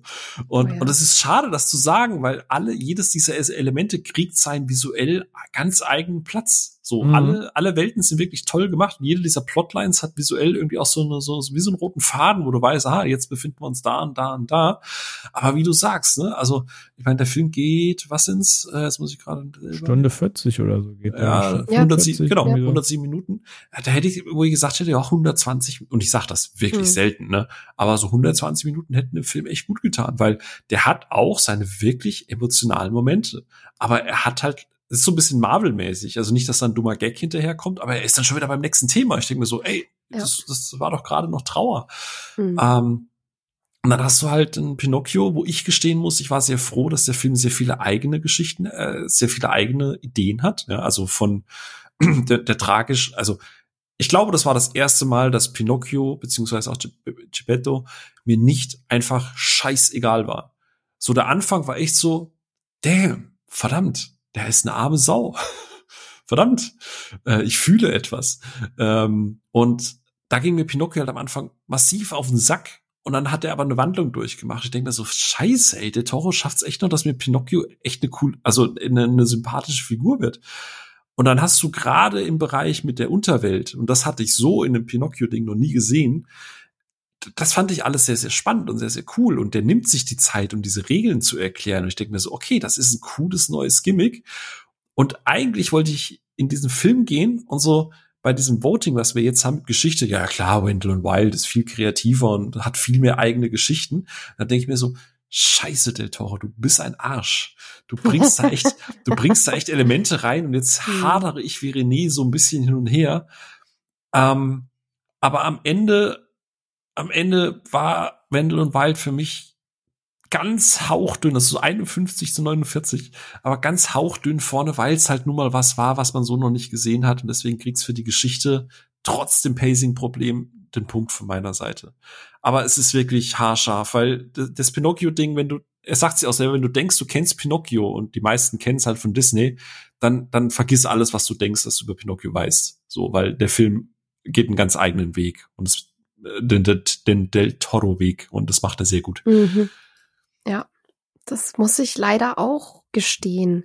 Ich wollte Wendell Wild wirklich so viel lieber mögen. Also, es ist immer noch ein guter Film, kann sie nicht sagen, aber wie ihr sagt, der galoppiert durch seine Story durch in einem Mordstempo, dass du keine Sekunde Verschnaufpause bekommst. Ich glaube, die einzigen ruhigen Momente sind, wenn Raoul an seinen, an seinen, das ist so der, der einzige wirklich Freund oder Sidekick, den Kat äh, in ihrer in ihrer neuen Umgebung so findet. Unter anderem, weil sich Raoul auch einfach nicht abschrecken lässt von ihr, äh, weil sie sehr sehr punk ist und alles. Ähm, und das sind so die einzig ruhigen Momente und den Rest der Zeit ist wirklich Tempo, Tempo, Tempo und alles auf 100 gedreht. Und wie gesagt, er macht wahnsinnig viele Storylines auf und keine davon bekommt halt wirklich Zeit zu atmen. Und dann hast du, bist du irgendwie so schon bei zwei Dritteln des Films und dann kommt plötzlich die krasse emotionale Entwicklung der Protagonistin und du denkst so, äh, äh, ja, aber, aber wir haben ja noch nicht mal ihre Probleme richtig aufgemacht. Und dann hat sie sich schon überwunden und es ist so, also da, da hatte ich wirklich echt Schwierigkeiten mit dem Pacing, weil es wirklich zu schnell war und ich auch gesagt habe, so der hätte, der hätte länger sein dürfen ausnahmsweise und bin ich genau wie Phil. Ich, das ist nichts, was so häufig passiert, wenn ich das sag.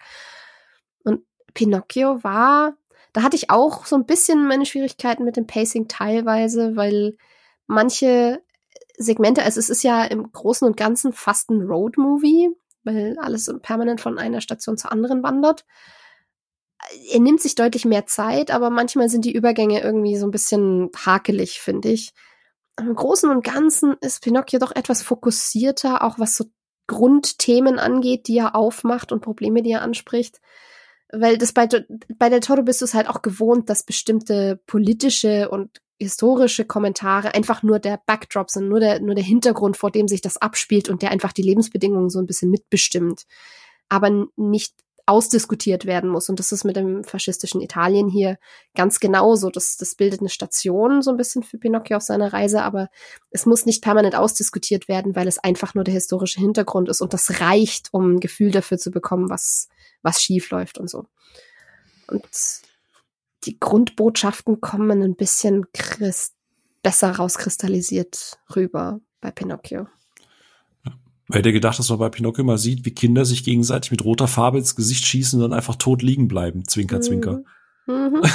Ja. Hätte ich auch nicht gedacht, dass nee. ich das brauche in dem Pinocchio-Film, aber hey, we got it. Ja, Kindersoldatendrill im Faschismus. Da hättest du auch nicht mitgerechnet, aber es ja. ist, wird auch wieder super gut umgesetzt und tatsächlich nach wie vor kindgerecht. Also ich muss sagen, den Pinocchio kannst du trotzdem Kindern zeigen. Ah, okay. Also ich, ich hätte den durchaus gepackt als Kind, aber naja. Okay, das ist äh, spannend, ja. Ich musste nämlich lachen, als er im Making-of gesagt hat, so von wegen, ja, ja, das ist endlich mal ein Pinocchio, den ich früher als Kind geliebt hätte mit der ganzen ich Familie. Ich finde den auch immer noch sehr kindgerecht, ja? ehrlich gesagt. Ja. Also. Okay, okay. Eigentlich schon. Von welchem Alter an Kindern reden wir? Also sechs Jahre plus? Also sechs bis zehn, ja. Ja, ich, ich hätte so gesagt acht Jahre aufwärts. Ich wünsche mir ja wirklich eine FSK 8. Das, ich finde, das wäre eine sinnvolle Stufe irgendwie. Oder eine FSK 10. Sinnvoll so Deutsch. Ja, ja. Ja, ja. da brauchen wir nicht drüber reden. Aber ja, also mein Punkt geht in dem Fall tatsächlich auch an Pinocchio. Das heißt, ein, einer in der Geschichte, einer von mir für Wendland Wild und zwei für Pinocchio. Ja. Okay. Aber wie gesagt, auch, auch ich hadere da und das ist, ja. ich glaube, der schwierigste Punkt von allen. Aber hey, ich meine, beide Filme sind nach Charakteren da drin benannt. Einer nach dem Hauptcharakter, der andere nach ähm, Wendland Wild. ähm, wie haben euch die Charaktere in diesem Ding gefallen? Je nachdem, wie viel, wie wir jetzt gesagt haben, Platz sie eben auch zum Atmen hatten und alles. Da äh, muss ich sagen, fand ich das in Wendland Wild cooler. Ähm, also ich mochte Cat mit ihrer Punk-Attitude und ich mochte auch so die, die Dämonen und dass sie ja die typischen Sidekick-Dullis sind. Ähm, die Gags, die sie hatten, wie wenn sie halt die zurück ins Leben zurückgekommenen da ausstatten und frisieren und so, das finde ich schon lustig. Ähm, also ich mochte die Figuren im Film ganz gerne, weil im, im Gegenstück dazu Problem ist, wenn du einen Film hast, der Pinocchio heißt. Die geht eine Figur in dem Film richtig krass auf die Nerven. Und das ist Pinocchio. Dann ist das halt eine ganz schlechte Voraussetzung für, für den Film. Ähm, ich mochte die Grille, ich mochte, was man aus Geppetto gemacht hat, aber holy hell, Alter, mir ging Pinocchio leider richtig krass auf die Nerven. Ähm, weshalb ich zumindest die Figuren in Wendland Wild für mich persönlich stimmiger fand. Dem schließe ich mich an. Also ich finde, Pinocchio macht durchaus eine Wandlung durch, aber am Anfang geht er mir halt auch mit seiner Hyperaktivität brutalst auf den Sack und er hat mir auch echt dann teilweise den Film so ein bisschen verhagelt. Ja, das, für mich hält das halt mhm. bis zum Ende an. Er, er braucht diesen Optimismus, das ist, ja. das ist ein Teil der Geschichte, die er erzählt, das verstehe ich auch. Aber der ging mir halt leider echt bis zu. Also wenn sich das irgendwann gelegt hätte, ich gesagt hätte, ja gut, der muss auch erstmal in dieser Welt ankommen. Aber leider legte sich das nicht. Auf der anderen Seite muss ich Pinocchio halt zugute halten, gerade so im Totenreich, das mit den Hasen ist verdammt cool, dieser Tod ist verdammt cool. Ja, das, also, ist, das ist ziemlich nice, das stimmt. Ja, ähm, auch dieser Zirkusdirektor, der von Christoph Waltz gesprochen wird, das ist auch irgendwie Wolte. ziemlich, ziemlich cool. äh, Tibette, wie du es gesagt hast, Tibette fand ich richtig, richtig cool. Also so, der war halt so mit eigentlich die ärmste Sau von überhaupt. Ähm, ja, so mal alle Sachen, so die ersten zehn Minuten von, von hier Disneys oben, so, dass das, das hittet. Wo ich halt genau. gar nichts gefühlt habe. So, da sage ich hier die ersten zehn Minuten. Das ist so, ah, okay. Ja. So, das, das ja. trifft. Aber wie du sagst, es sind halt, man fängt jetzt halt an, so die einzelnen Figuren aufzuzählen und äh, bei allem Tempo, das Wonder Wild vorlegt, äh, da, da ist halt jede Figur irgendwie schrullig, verschroben. Da hat irgendwie jede mhm. so ihren eigenes Ding und ihren eigenen Twist und ihre eigene kleine Geschichte und du erkennst sie halt alle sofort wieder und da muss ich halt auch gestehen, mein Punkt geht da auch. Charaktere einfach weil vielfältiger, weil skurriler, weil durcher, weil irgendwie anders. Äh, auf jeden Fall ein Wendell Wild von meiner Seite. Ich glaube, bei mir ist es nicht ganz so krass äh, deutlich wie bei dir, aber ich muss, also wenn wir Punkte vergeben, gebe ich den diesmal auch an Wendland Wild, weil, wie gesagt, die Charaktere sind erstaunlich gut auf den Punkt gebracht, so wenig Zeit sie teilweise haben. Aber es ist halt sehr smart gemacht, dass du wirklich mit wenigen Interaktionen etablierst, was sind das für Leute und die sind sehr rund und sehr. Ey, dieser Pastor ist so cool. Wie haben, tief kann der Kopf hängen eigentlich? Ja, haben, haben ordentlich Substanz tatsächlich. Selbst die Mutter von Raoul oder so, ich, das ist ja auch nochmal ein Thema, was damit aufgemacht wird. Raoul ist, äh, ist eben ein Transjunge und allein mit der Interaktion oder wie, wie Leute in seinem Umfeld mit, mit seinem jetzigen Namen und seinem alten Namen und so umgehen, merkst du schon wahnsinnig viel Charakterdynamiken und was, mit was für Leuten du es teilweise zu tun hast. Das ist ein wahnsinnig smarter Kniff einfach gewesen. Ähm, lauter solche Sachen stecken da eben drin und man muss auch sagen, Cat hat eine der coolsten Character Introductions, die ich seit langem gesehen habe. Wie sie da wirklich mit extrem viel Swag in ihr Klassenzimmer stapft, auf hohen Plateau, Nietenstiefeln, mit der Boombox auf der Schulter. Das ist übrigens dann so eine Szene, wofür man, wofür man einen Rig braucht, damit der Charakter eben diesen coolen, etwas schwankenden Gang hinlegen kann. Ähm, was übrigens auch wohl eine der schwierigsten Sachen ist, die man als an, in, in Stop-Motion-Animation machen kann, jemanden einfach nur natürlich laufen lassen und mit diesem Gang so ein bisschen den Charakter ähm, ja sich sich sich charakterisieren lassen eben und äh, weil weil Laufen eine Bewegung ist, die uns so wahnsinnig vertraut ist, dass es echt schwierig ist, die zu imitieren mit mit einer Puppe. Aber sie haben es bei Cat wahnsinnig gut hinbekommen und sie ist echt cool und auch Wendell Wild und so. Also das ist alles schon ein bisschen, bisschen schrulliger und auch einfach mehr die Charaktere, die mich dann anziehen, so einfach vom Gefühl her. Und Pinocchio, ich glaube, ich fand ihn nicht so nervig wie ihr, aber am Anfang ging er mir schon auch ziemlich auf den Sack, so als er quasi neugeboren ist, in Anführungszeichen. Ich hatte ein bisschen meine Schwierigkeiten mit Sebastian, der, der Grille, die hier ja nicht Jiminy heißt, sondern eben Sebastian J. Grille. Und ähm, aber wie gesagt, Geppetto ist toll rausgearbeitet und du hast, du hast halt auch so ein bisschen auch viel Verschrobenes drin, aber nicht, nicht ganz so cool wie bei Wendland Wild. Props aber an Del Toro, dass er Pinocchios ersten Auftritt quasi wie aus einem Horrorlehrbuch ja, inszeniert mit irgendwie verdrehten Armen und so. Ey, da, da kann er halt auch nicht. Also, wenn das ein Realfilm gewesen wäre, hätte Doug Jones den Pinocchio gespielt in der Safe. Szene. Absolut. also, ich glaube, da, da konnte er nicht ganz aus seiner Haut in dem nee, Moment. Nee. Aber ich glaube, man weiß ja, wer es ist und das nimmt dem Ganzen dann ein bisschen den Schrecken, weil man weiß, am Ende ist es einfach Pinocchio. Aber es ist schon, es ist schon schräg. Und ich finde auch den Kniff lustig, weil in Pinocchio hast du ja als Gegenspieler immer diese Katze, diesen Kater und den Fuchs. Und dass du eben aus dem Fuchs diesen, diesen Jahrmarkt-Schausteller, Manager oder was auch immer machst, konnte Volpe, weil Volpe ist ja italienisch für Fuchs. Fand ich echt smart und hat mir sehr gefallen als Kniff. Und das ist auch ein, das ist auch ein toller Charakter, der auch smart ist, um die Geschichte voranzutreiben. Ja. Props auch an die Jesus-Analogie. Ja, das ist ja auch aus Holz. Ja. So, ne? Ah, ey, also wirklich da, äh, der Toro, viel, Props. Viel, viel Gutes drin, ja. Aber trotzdem, ja. die, die Runde geht, glaube ich, ziemlich deutlich an Wendland Wild von unserer. Seite aus. 3-0. Also mhm. drei, drei für die Charaktere, null für äh, Pinocchio. Ja, und, und die, keine Charaktere ohne Stimmen natürlich in diesem Ding. Und wir haben schon gesehen, wir haben einen lächerlich besetzten Voicecast bei Pinocchio der so lächerlich ist, dass Kate Blanchett, die dann Del Toro gebeten hat, ey, ich möchte in deinem kommenden Film unbedingt noch mitsprechen. Hast du noch einen Part für mich? Und er so, ja, ich habe alles besetzt, außer den Affen. Und Kate Blanchett so genommen, bezahlt, nehmen wir, ich mach den Affen.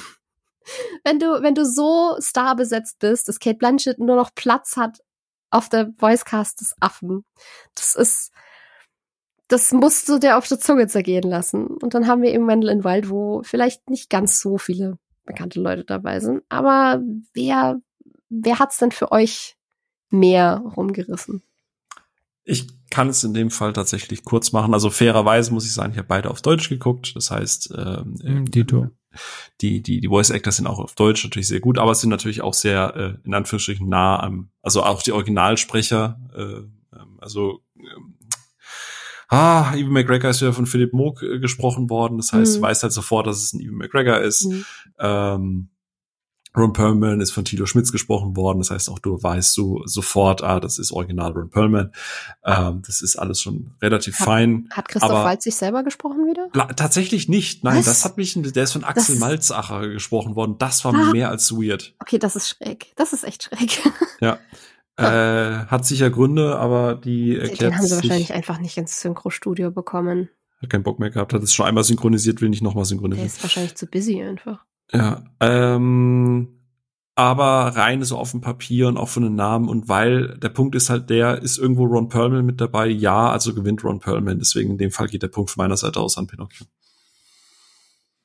Ja, ich, ich habe das gleich wie Phil. Ähm, Ich habe den Voicecast zwar gelesen, aber ich habe ja schon gesagt, schlussendlich gucke ich dann trotzdem 90 Prozent der Sachen auf Deutsch. Ähm, aber im Pinocchio waren halt einfach sehr, sehr, sehr viel vertraute Stimmen bei. Die haben gewohnterweise alle einen super Job gemacht. An den richtigen Stellen haben die auch die Emotionen geliefert, wie sie sollen. Am Ende war ich jetzt bei keinem von beiden jetzt irgendwie unzufrieden mit Stimmen oder so. Ich habe bei beiden meinen Spaß. Es ist schwierig. Eigentlich kann ich mich für keinen entscheiden. Keine Ahnung. Pinocchio, den krasseren, namhafteren Cast, ähm, hat solid ihren Job gemacht. So, und jetzt schwimme ich mal gegen den Strom. Mach uns mal den Onno, aber halt statt mit einer holzgepressten DVD aus dem bengalischen Urwald, kommst du jetzt halt mit einer ganz wilden Sache. Jetzt Bei komm ich Pinocchio mit einer das ganz ja mega Geschichte. praktisch eigentlich. ich komme jetzt mit einer ganz schrägen Geschichte, weil ich habe Pinocchio weder auf Deutsch noch auf Englisch geguckt, sondern auf Italienisch. Ähm, weil Pinocchio nun mal eine, naja, italienische Geschichte ist von einem italienischen Autoren und da Del Toro das so dermaßen tief verwurzelt in ein reales Italien verpflanzt hat, wo auch im Hintergrund die faschistischen ähm, Propagandaplakate und so alles auf Italienisch ist und dann auch von auch im Englischen, ich habe auf Englisch angefangen es zu gucken und auch im Englischen werfen die Figuren immer mal wieder italienische Ausrufe und Begriffe rein. Und wenn du dann lauter Briten hast und dann brüllt von denen plötzlich einer Malocchio dazwischen oder so, das hat mich echt rausgehoben und dann musste ich das auf Italienisch gucken, weil sich das für mich so befremdlich angefühlt hat, dieses wirklich für mich real aufgebaute Italien durch die Stimmen von Briten größtenteils zu erleben. Das, das hat, das fühlte sich irgendwie falsch an. Und an der Stelle für alle, die es interessiert, die italienische Synchro ist wirklich gut. Die ist richtig schön klar und ich muss auch sagen, der Kindersprecher für Pinocchio macht einen ganz, ganz tollen Job da drin.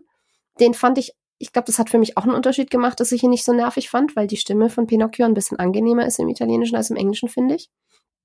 Ähm, aber nichtsdestotrotz gewinnt an der Stelle für mich tatsächlich Wendell and Wild und das mache ich jetzt einfach nur daran fest, What? wie die Leistung der in Anführungszeichen Kindersprecher zustande kam. Also sind ja bei beiden nicht mehr wirklich nur Kinder, sondern einfach nur jüngere Sprecher.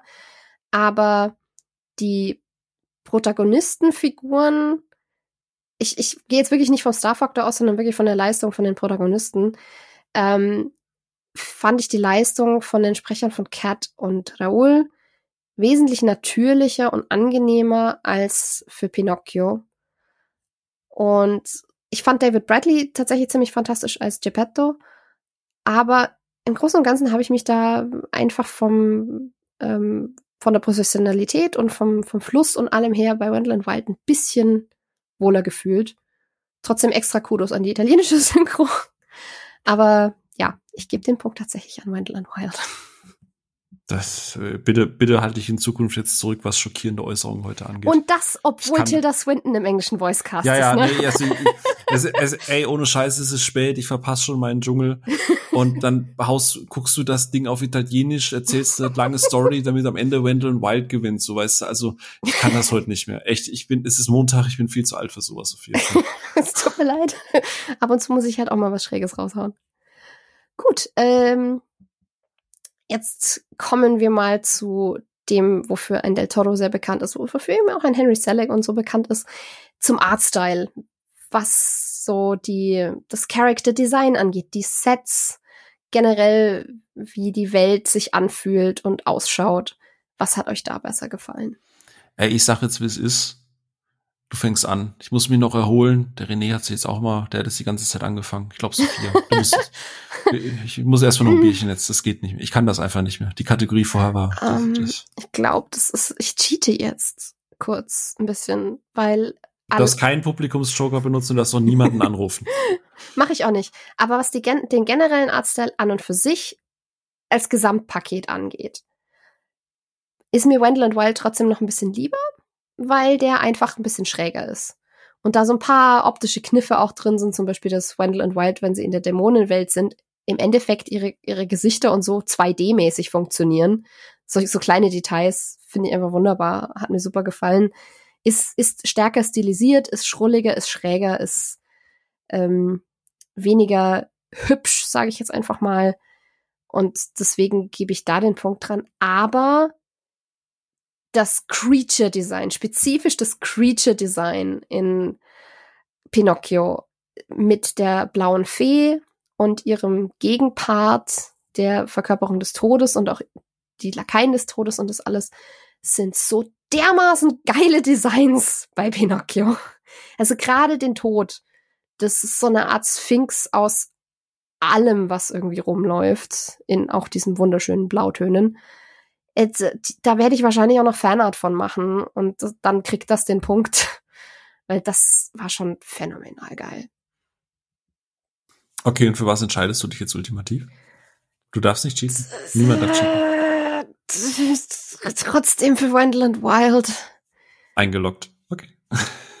Tat's weh? ja, sehr. René, wie sieht's bei dir aus? Will mich ja eigentlich genauso wenig entscheiden, weil beide halt unterschiedlicher nicht aussehen könnten und beide machen das, was sie machen und die Welt, die sie bauen, sehr gut. Und ich habe echt hier und da meine Probleme mit Pinocchio, aber der, der ganze Look, wenn man jetzt denkt, dass das handgemacht ist, das sieht alles schon insane aus. Wenn es jetzt aber nach Geschmack geht, ist dieser, dieser Wendell Wild Look halt, wie gesagt, auch der Grund, warum ich Corpse Bride und Coraline mag, weil mich da Worldbuilding, Art Design, das, das, das ganze Look and Feel halt mehr abholt, weil es persönlich einfach mehr meine Welt ist.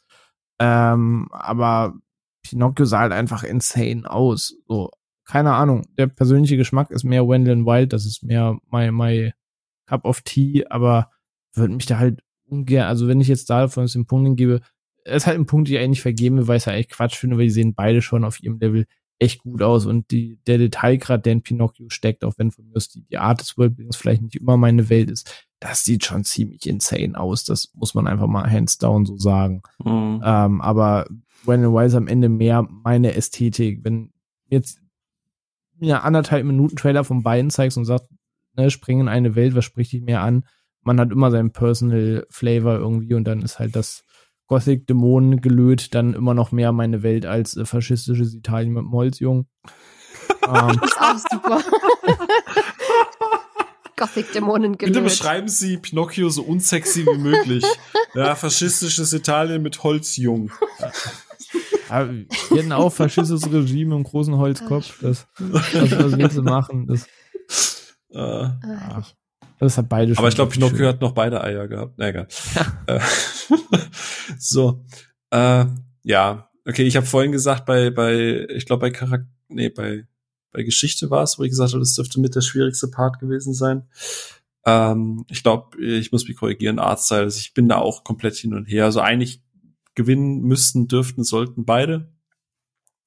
Ähm, Gerade wenn du mal überlegst, wann haben wann hat man es schon mal gesehen in einem Stop-Motion-Film, dass jemand Schaukeln von Stop-Motion-Figuren filmt, so Aha. was halt ja. absolut ja. insane ist. So. Irre. Äh, ne, da kommst du wieder mit mit Uncanny Valley und ich vermute, fünf von zehn Leuten werden einfach sagen, boah, Alter, sieht das scheiße aus, aber wenn, wenn, wenn es sich huckt, dann ist so, holy shit. Also, mhm. ne, wir mhm. reden, wir reden davon bei Avatar, oh, das Wasser ist so krass und boah, so hast du unter Wasser noch nie gesehen. Und hier so, boah, krass, so hast du Schaukeln noch nie gesehen. so könnte man auch auf ein T-Shirt drucken. So hast du Schaukeln noch nie gesehen. ja, also, ne, das, das, das ist schon krass. Also vom, vom, vom, vom Aufwand her und von dieser Liebe zum Detail und von diesem, von diesem, von dieser ganzen Welt ist eigentlich Pinocchio echt schon weiter vorne. Plus du hast natürlich noch diesen Del Toro Touch mit diesem, dass du halt in dieser Unterwelt noch mal so einen ganz eigenen Style mit aufmachst.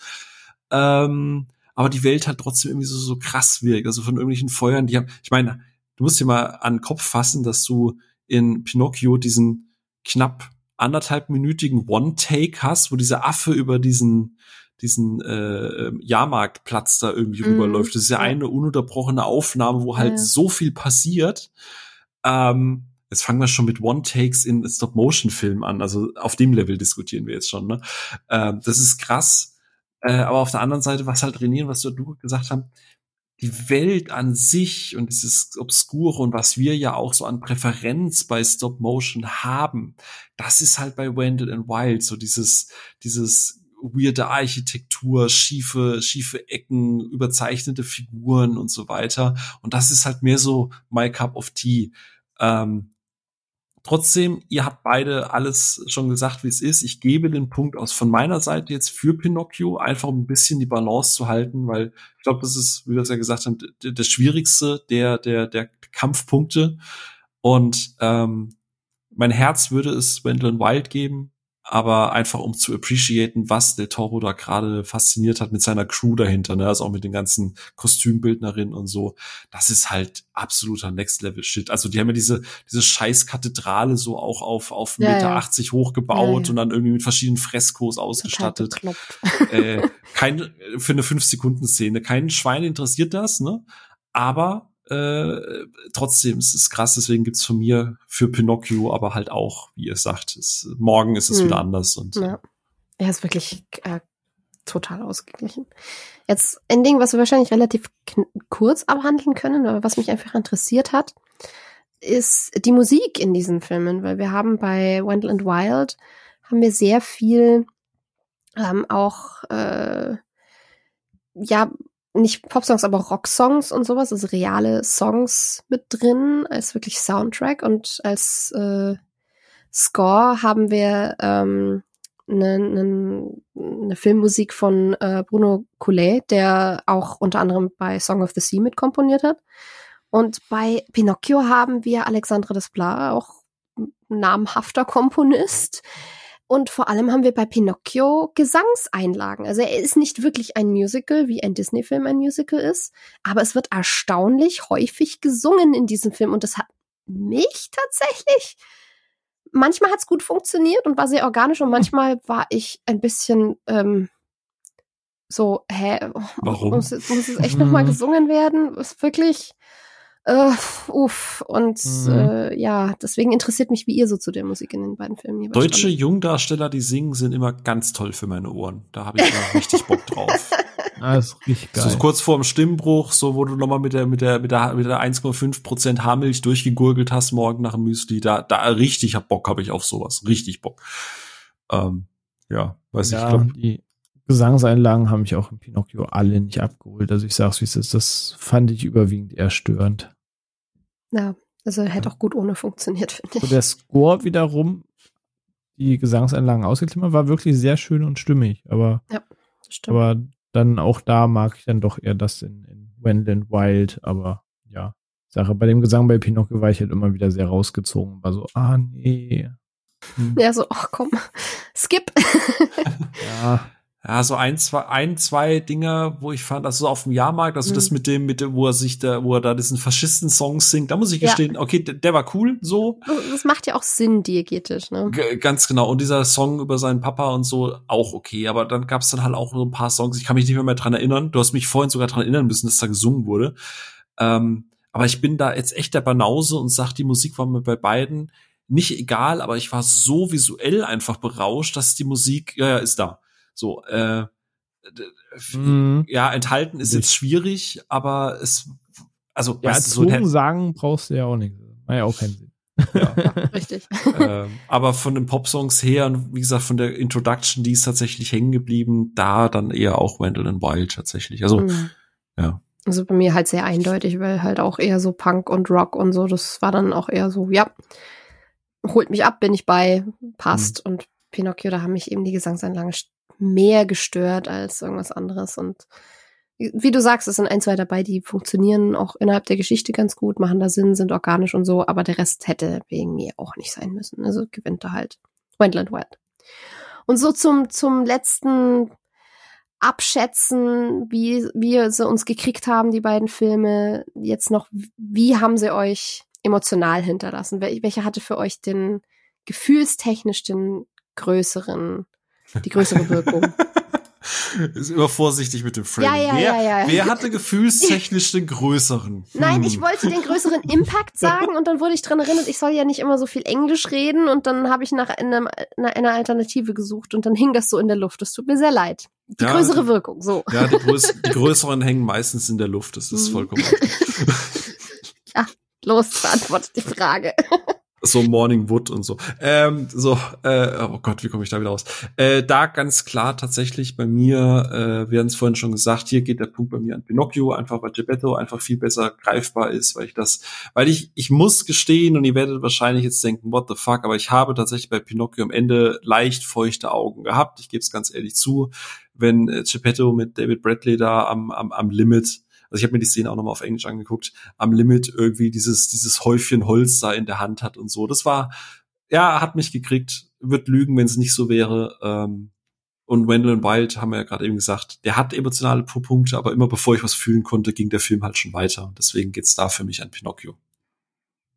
Ja, also ist auch irgendwie ein ungleiches Rennen. Für mich gibt es halt auch nur eine Antwort, aber jetzt muss man mal so ehrlich sagen, wir haben einen Film, der sehr auf Drama und die Gefühlsschiene drückt und einen Film, der eigentlich überwiegend unterhalten, lustig sein will. Und Überraschung, der Drama, gefühlvollere Film gewinnt in dem Punkt. Surprise. Ähm, von daher, Wendell Wild hat ja Themen, über die man nachdenken kann, aber das ist ja zu keiner Zeit wirklich so ernst oder tragisch, dass du wirklich jetzt gerade darüber nachdenken sollst, was da passiert. Ja, sie hat ihre Eltern verloren. Komm nochmal, äh, ist alles doof und so aber der Film macht da jetzt kein richtig krasses Drama draus. Und das, das ist sogar Aufhänger der Story, aber nichtsdestotrotz wird sie ja nie als, du sitzt ja nicht plötzlich todtraurig in diesem Film. Am Ende ist er halt immer noch sehr augenzwinkernd und locker und will cool und lustig sein. Ähm, trotz aller Gedankenspiele darin, während bei Pinocchio ist halt nun mal ein sehr, ja, der Film ist ja selten heiter, der hat ja nun mal einen sehr tragischen Unterton und zieht das auch so durch. Das fängt bei der Eröffnung an, wo du denkst, ah, fuck, so, da willst du ihn schon in den Arm nehmen ähm, und verstehst halt, es gibt keine zwei Meinungen, das scheiße, was da passiert. Und das ist auch sehr nah an der Realität, was da passiert. Und danach geht das halt so weiter. Also Props dafür, ich sage, ich mochte die Songs nicht, Pinocchio ging mir krass auf den Sack, aber der Mut zu sagen, ey, ich mache hier so eine schrullige Geschichte über Verlust, Schuld, Trauer, Gehorsam beziehungsweise Ungehorsam, ähm, aber auch einfach komplett naiven, übersteuerten Optimismus in einer Zeit, in der es nicht viel Optimismus gibt, äh, mit diesem ganzen faschistischen Regime. Und da diesen Spagat zu schlagen aus, wir befinden uns da in oder um den Zweiten Weltkrieg herum, wir haben da Mussolini an der Macht und auf der anderen Seite erzähle ich eine Geschichte über einen Holzjungen, der gern Mensch wäre. Ähm, so sehr mich genervt hat, ich sage, der Optimismus gehörte zum Teil dann trotzdem in die Geschichte, auch wenn es mir bei ihm einfach too much war. Aber emotional hat der einen halt auf einer ganz anderen Ebene da halt einfach erreicht. Aber das ist auch die die ganze Kernstory, die er in seiner Version halt erzählt hat. Das hat natürlich auch rein emotional hinten raus auch funktioniert. Ja, wo, wobei ich in einem Punkt, mhm. äh, das was du gerade gesagt hast, in einem Punkt ein bisschen, ein bisschen einbremsen muss. Ähm, also ja, emotional, klar, der emotionale Film ist emotional, da hast du vollkommen recht. Aber ging ja auch so ein bisschen um die Themen dahinter. Und der Punkt ist, Wendell Wild hat ja durchaus seine Themen, die er auch ernst behandelt haben möchte. Also jetzt von der, von, von Transgender über irgendwie Gentrifizierung. Ja, aber dafür ist er mir alles zu hip, zu witzig, zu cool, als dass das für mich eine Tragweite halt hat. Das ist so genannt und denkt, ja, cool. Äh, da bin ich keine Ahnung, vielleicht zu plump oder so. Dann, wenn ich nee. darüber nachdenken soll, dann musst du mir das entsprechend ernst verpacken und halt präsentieren. Wenn einer sagt, ey, ich habe das doch aber wen, denke ich mir, ey, das ist wunderschön. Äh, interessiert mich dann aber halt. Genau, also da, da, da meinte ich halt auch. Ich meine, du hast auch am Ende mit Peel jemanden dahinter, der durchaus politische Filme äh, macht. Ähm, aber auch die Themen, die er halt aufmacht, dadurch, dass er es so wenig behandelt, dadurch verlieren die Themen für mich halt an Gewicht. Und deswegen, Pinocchio macht ja auch durchaus abseits von Holzjunge, will echter Junge sein. Wie du es gesagt hast, ne? so Thema Faschismus, Thema irgendwie seinen Eltern irgendwie gefallen, jada, jada. Und da hat so drei, vier Kernthemen aber die behandelt er halt ernst so. Und klar, der Anspruch ist unterschiedlich, aber da, neben dem Emotionalen machen es halt auch die Themen für mich aus. Wo ich halt sage, okay, Wendell Wild hat zwar auch spannende Themen, aber weiß nicht, ob er es teilweise vielleicht einfach nicht besser hinbekommt oder ob sie es gar nicht wollten oder so. Also deswegen Ähm, also es geht mir, also ich persönlich habe es jetzt nicht Mhm. nur aus der rein emotionalen Schiene Ja. gemacht.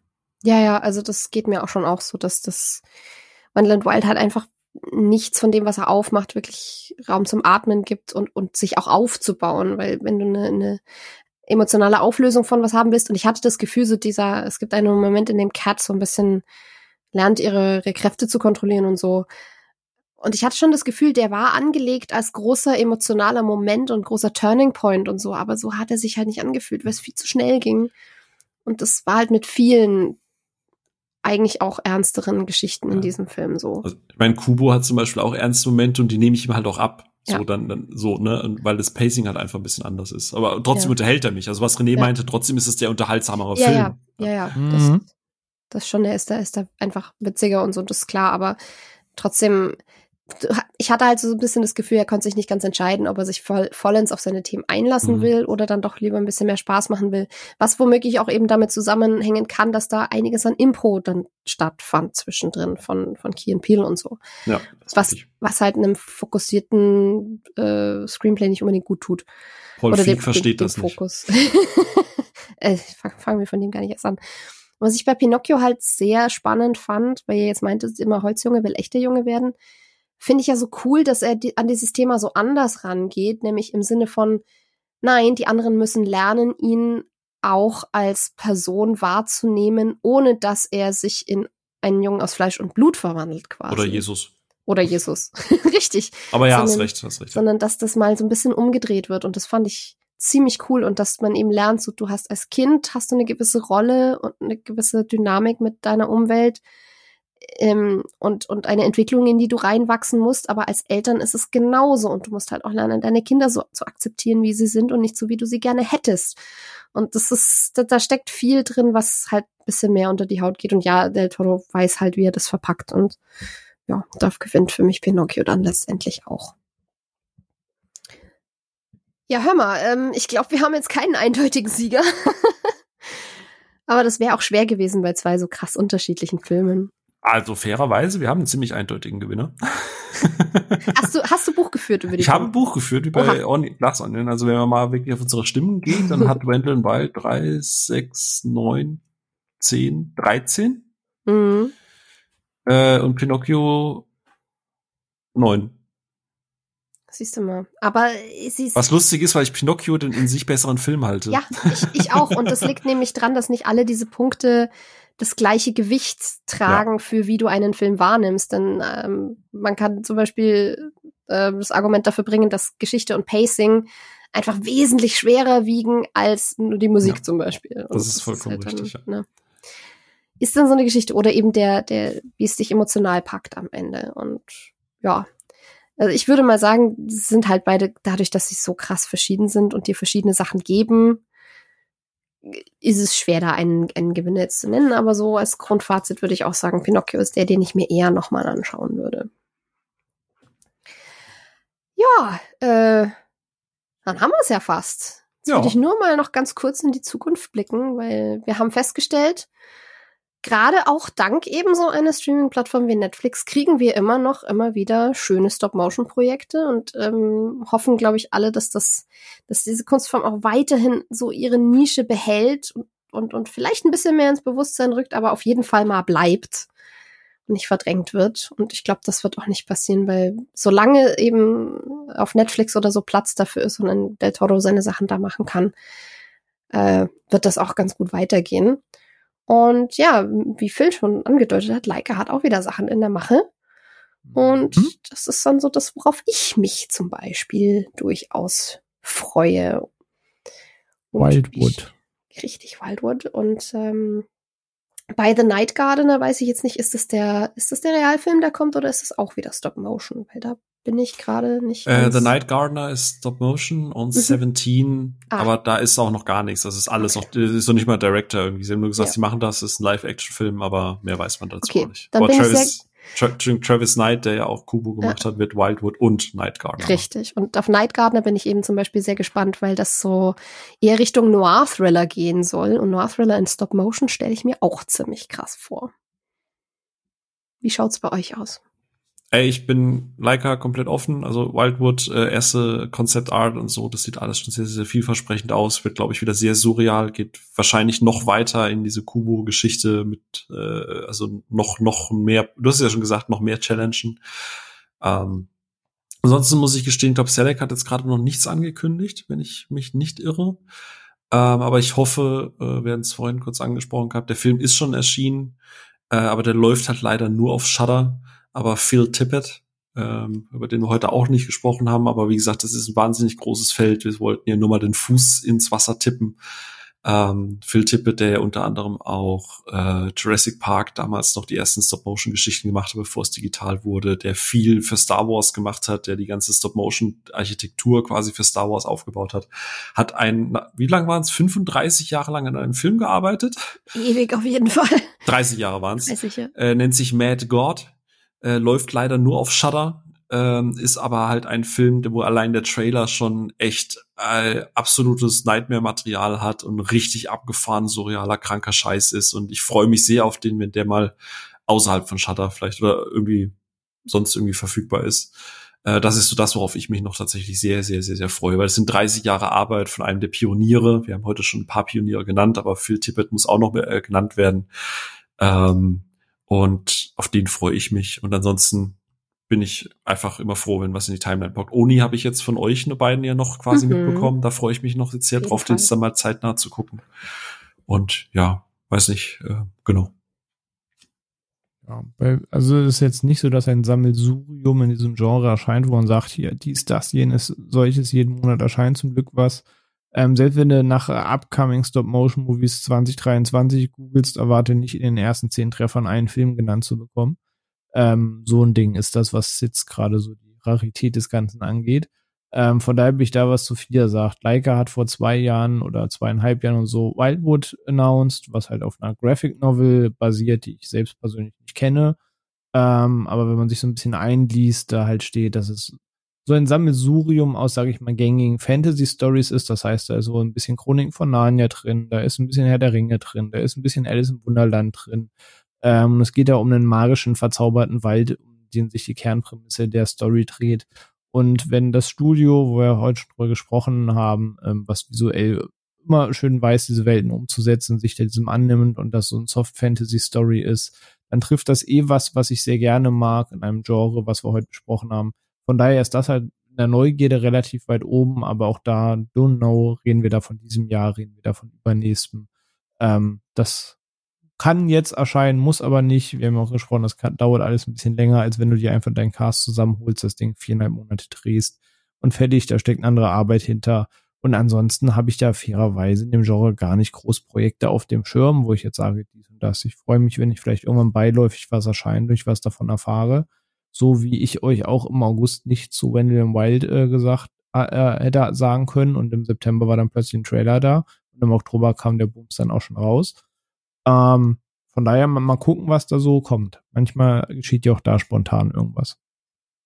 Ja, auf jeden Fall. Es ist halt leider ein Genre, äh, ein, ein, ein Medium, ein Bereich, wo man sich manchmal ein bisschen überraschen lassen muss, weil es dann irgendwie doch einfach plötzlich da ist.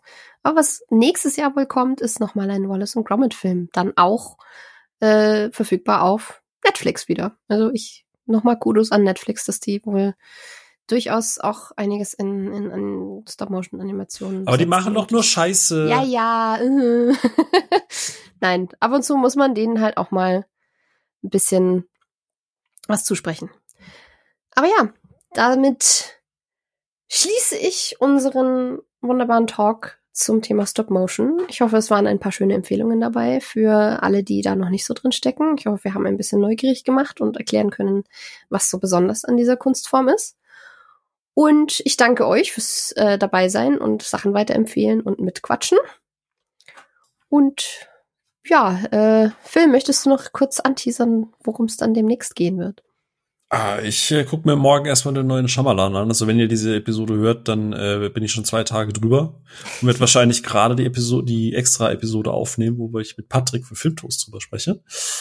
Äh, und ansonsten nächsten Montag werde ich mir Ono schnappen plus einen noch nicht definierten Gast und dann reden wir über die Filmreihe, in der, wenn man rückwärts guckt, man Sylvester Stallone sieht, wie er quasi Menschen äh, oder Körperteile wieder zurück in Menschen steckt und mit ganz vielen Kugeln äh, und der Kraft der Maschinengewehre äh, Leben spendet, indem er Menschen wieder zusammensetzt.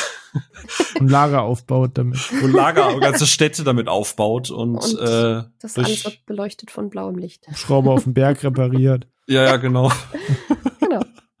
Und äh, äh, genau, äh, ein Officer wieder ins Leben äh, in einen Helikopter wirft und danach wieder nach Durch eine Vietnam dunkle geht. Höhle geht, um am Ende der Höhle endlich Licht anzumachen. äh, genau, und einem armen verletzten Mann hilft, der dessen Rippen quasi nach außen gebogen sind, der drückt die wieder in den Körper und macht Fleisch wieder außen drum. Das ist also ziemlich cool. So ein guter Typ eigentlich. Äh, eigentlich ist Voll ein, der, voll der gute Kerl, ja. ja, eigentlich ist, eigentlich ist Ombar echt ein netter Mensch, aber sein Bruder Rambo ist halt echt eine Drecksau. genau, also es wird nächste Woche ziemlich knallig. Sagen wir es mal so. Wunderbar. Dann von, von unserem schönen harmonischen Talk wird's dann ein, ein bisschen äh, Ich möchte übrigens anmerken, Sophia hat die noch nie gesehen, ihr dürft sie auf Discord ausbuhen. Danke, ja, tschüss. ja, viel Spaß dabei. Mal gucken, ob ich mir das dann auch angucke. dann auf jeden Fall euch danke fürs Zuhören und wir hören uns beim nächsten Mal. Tschüss. Ciao.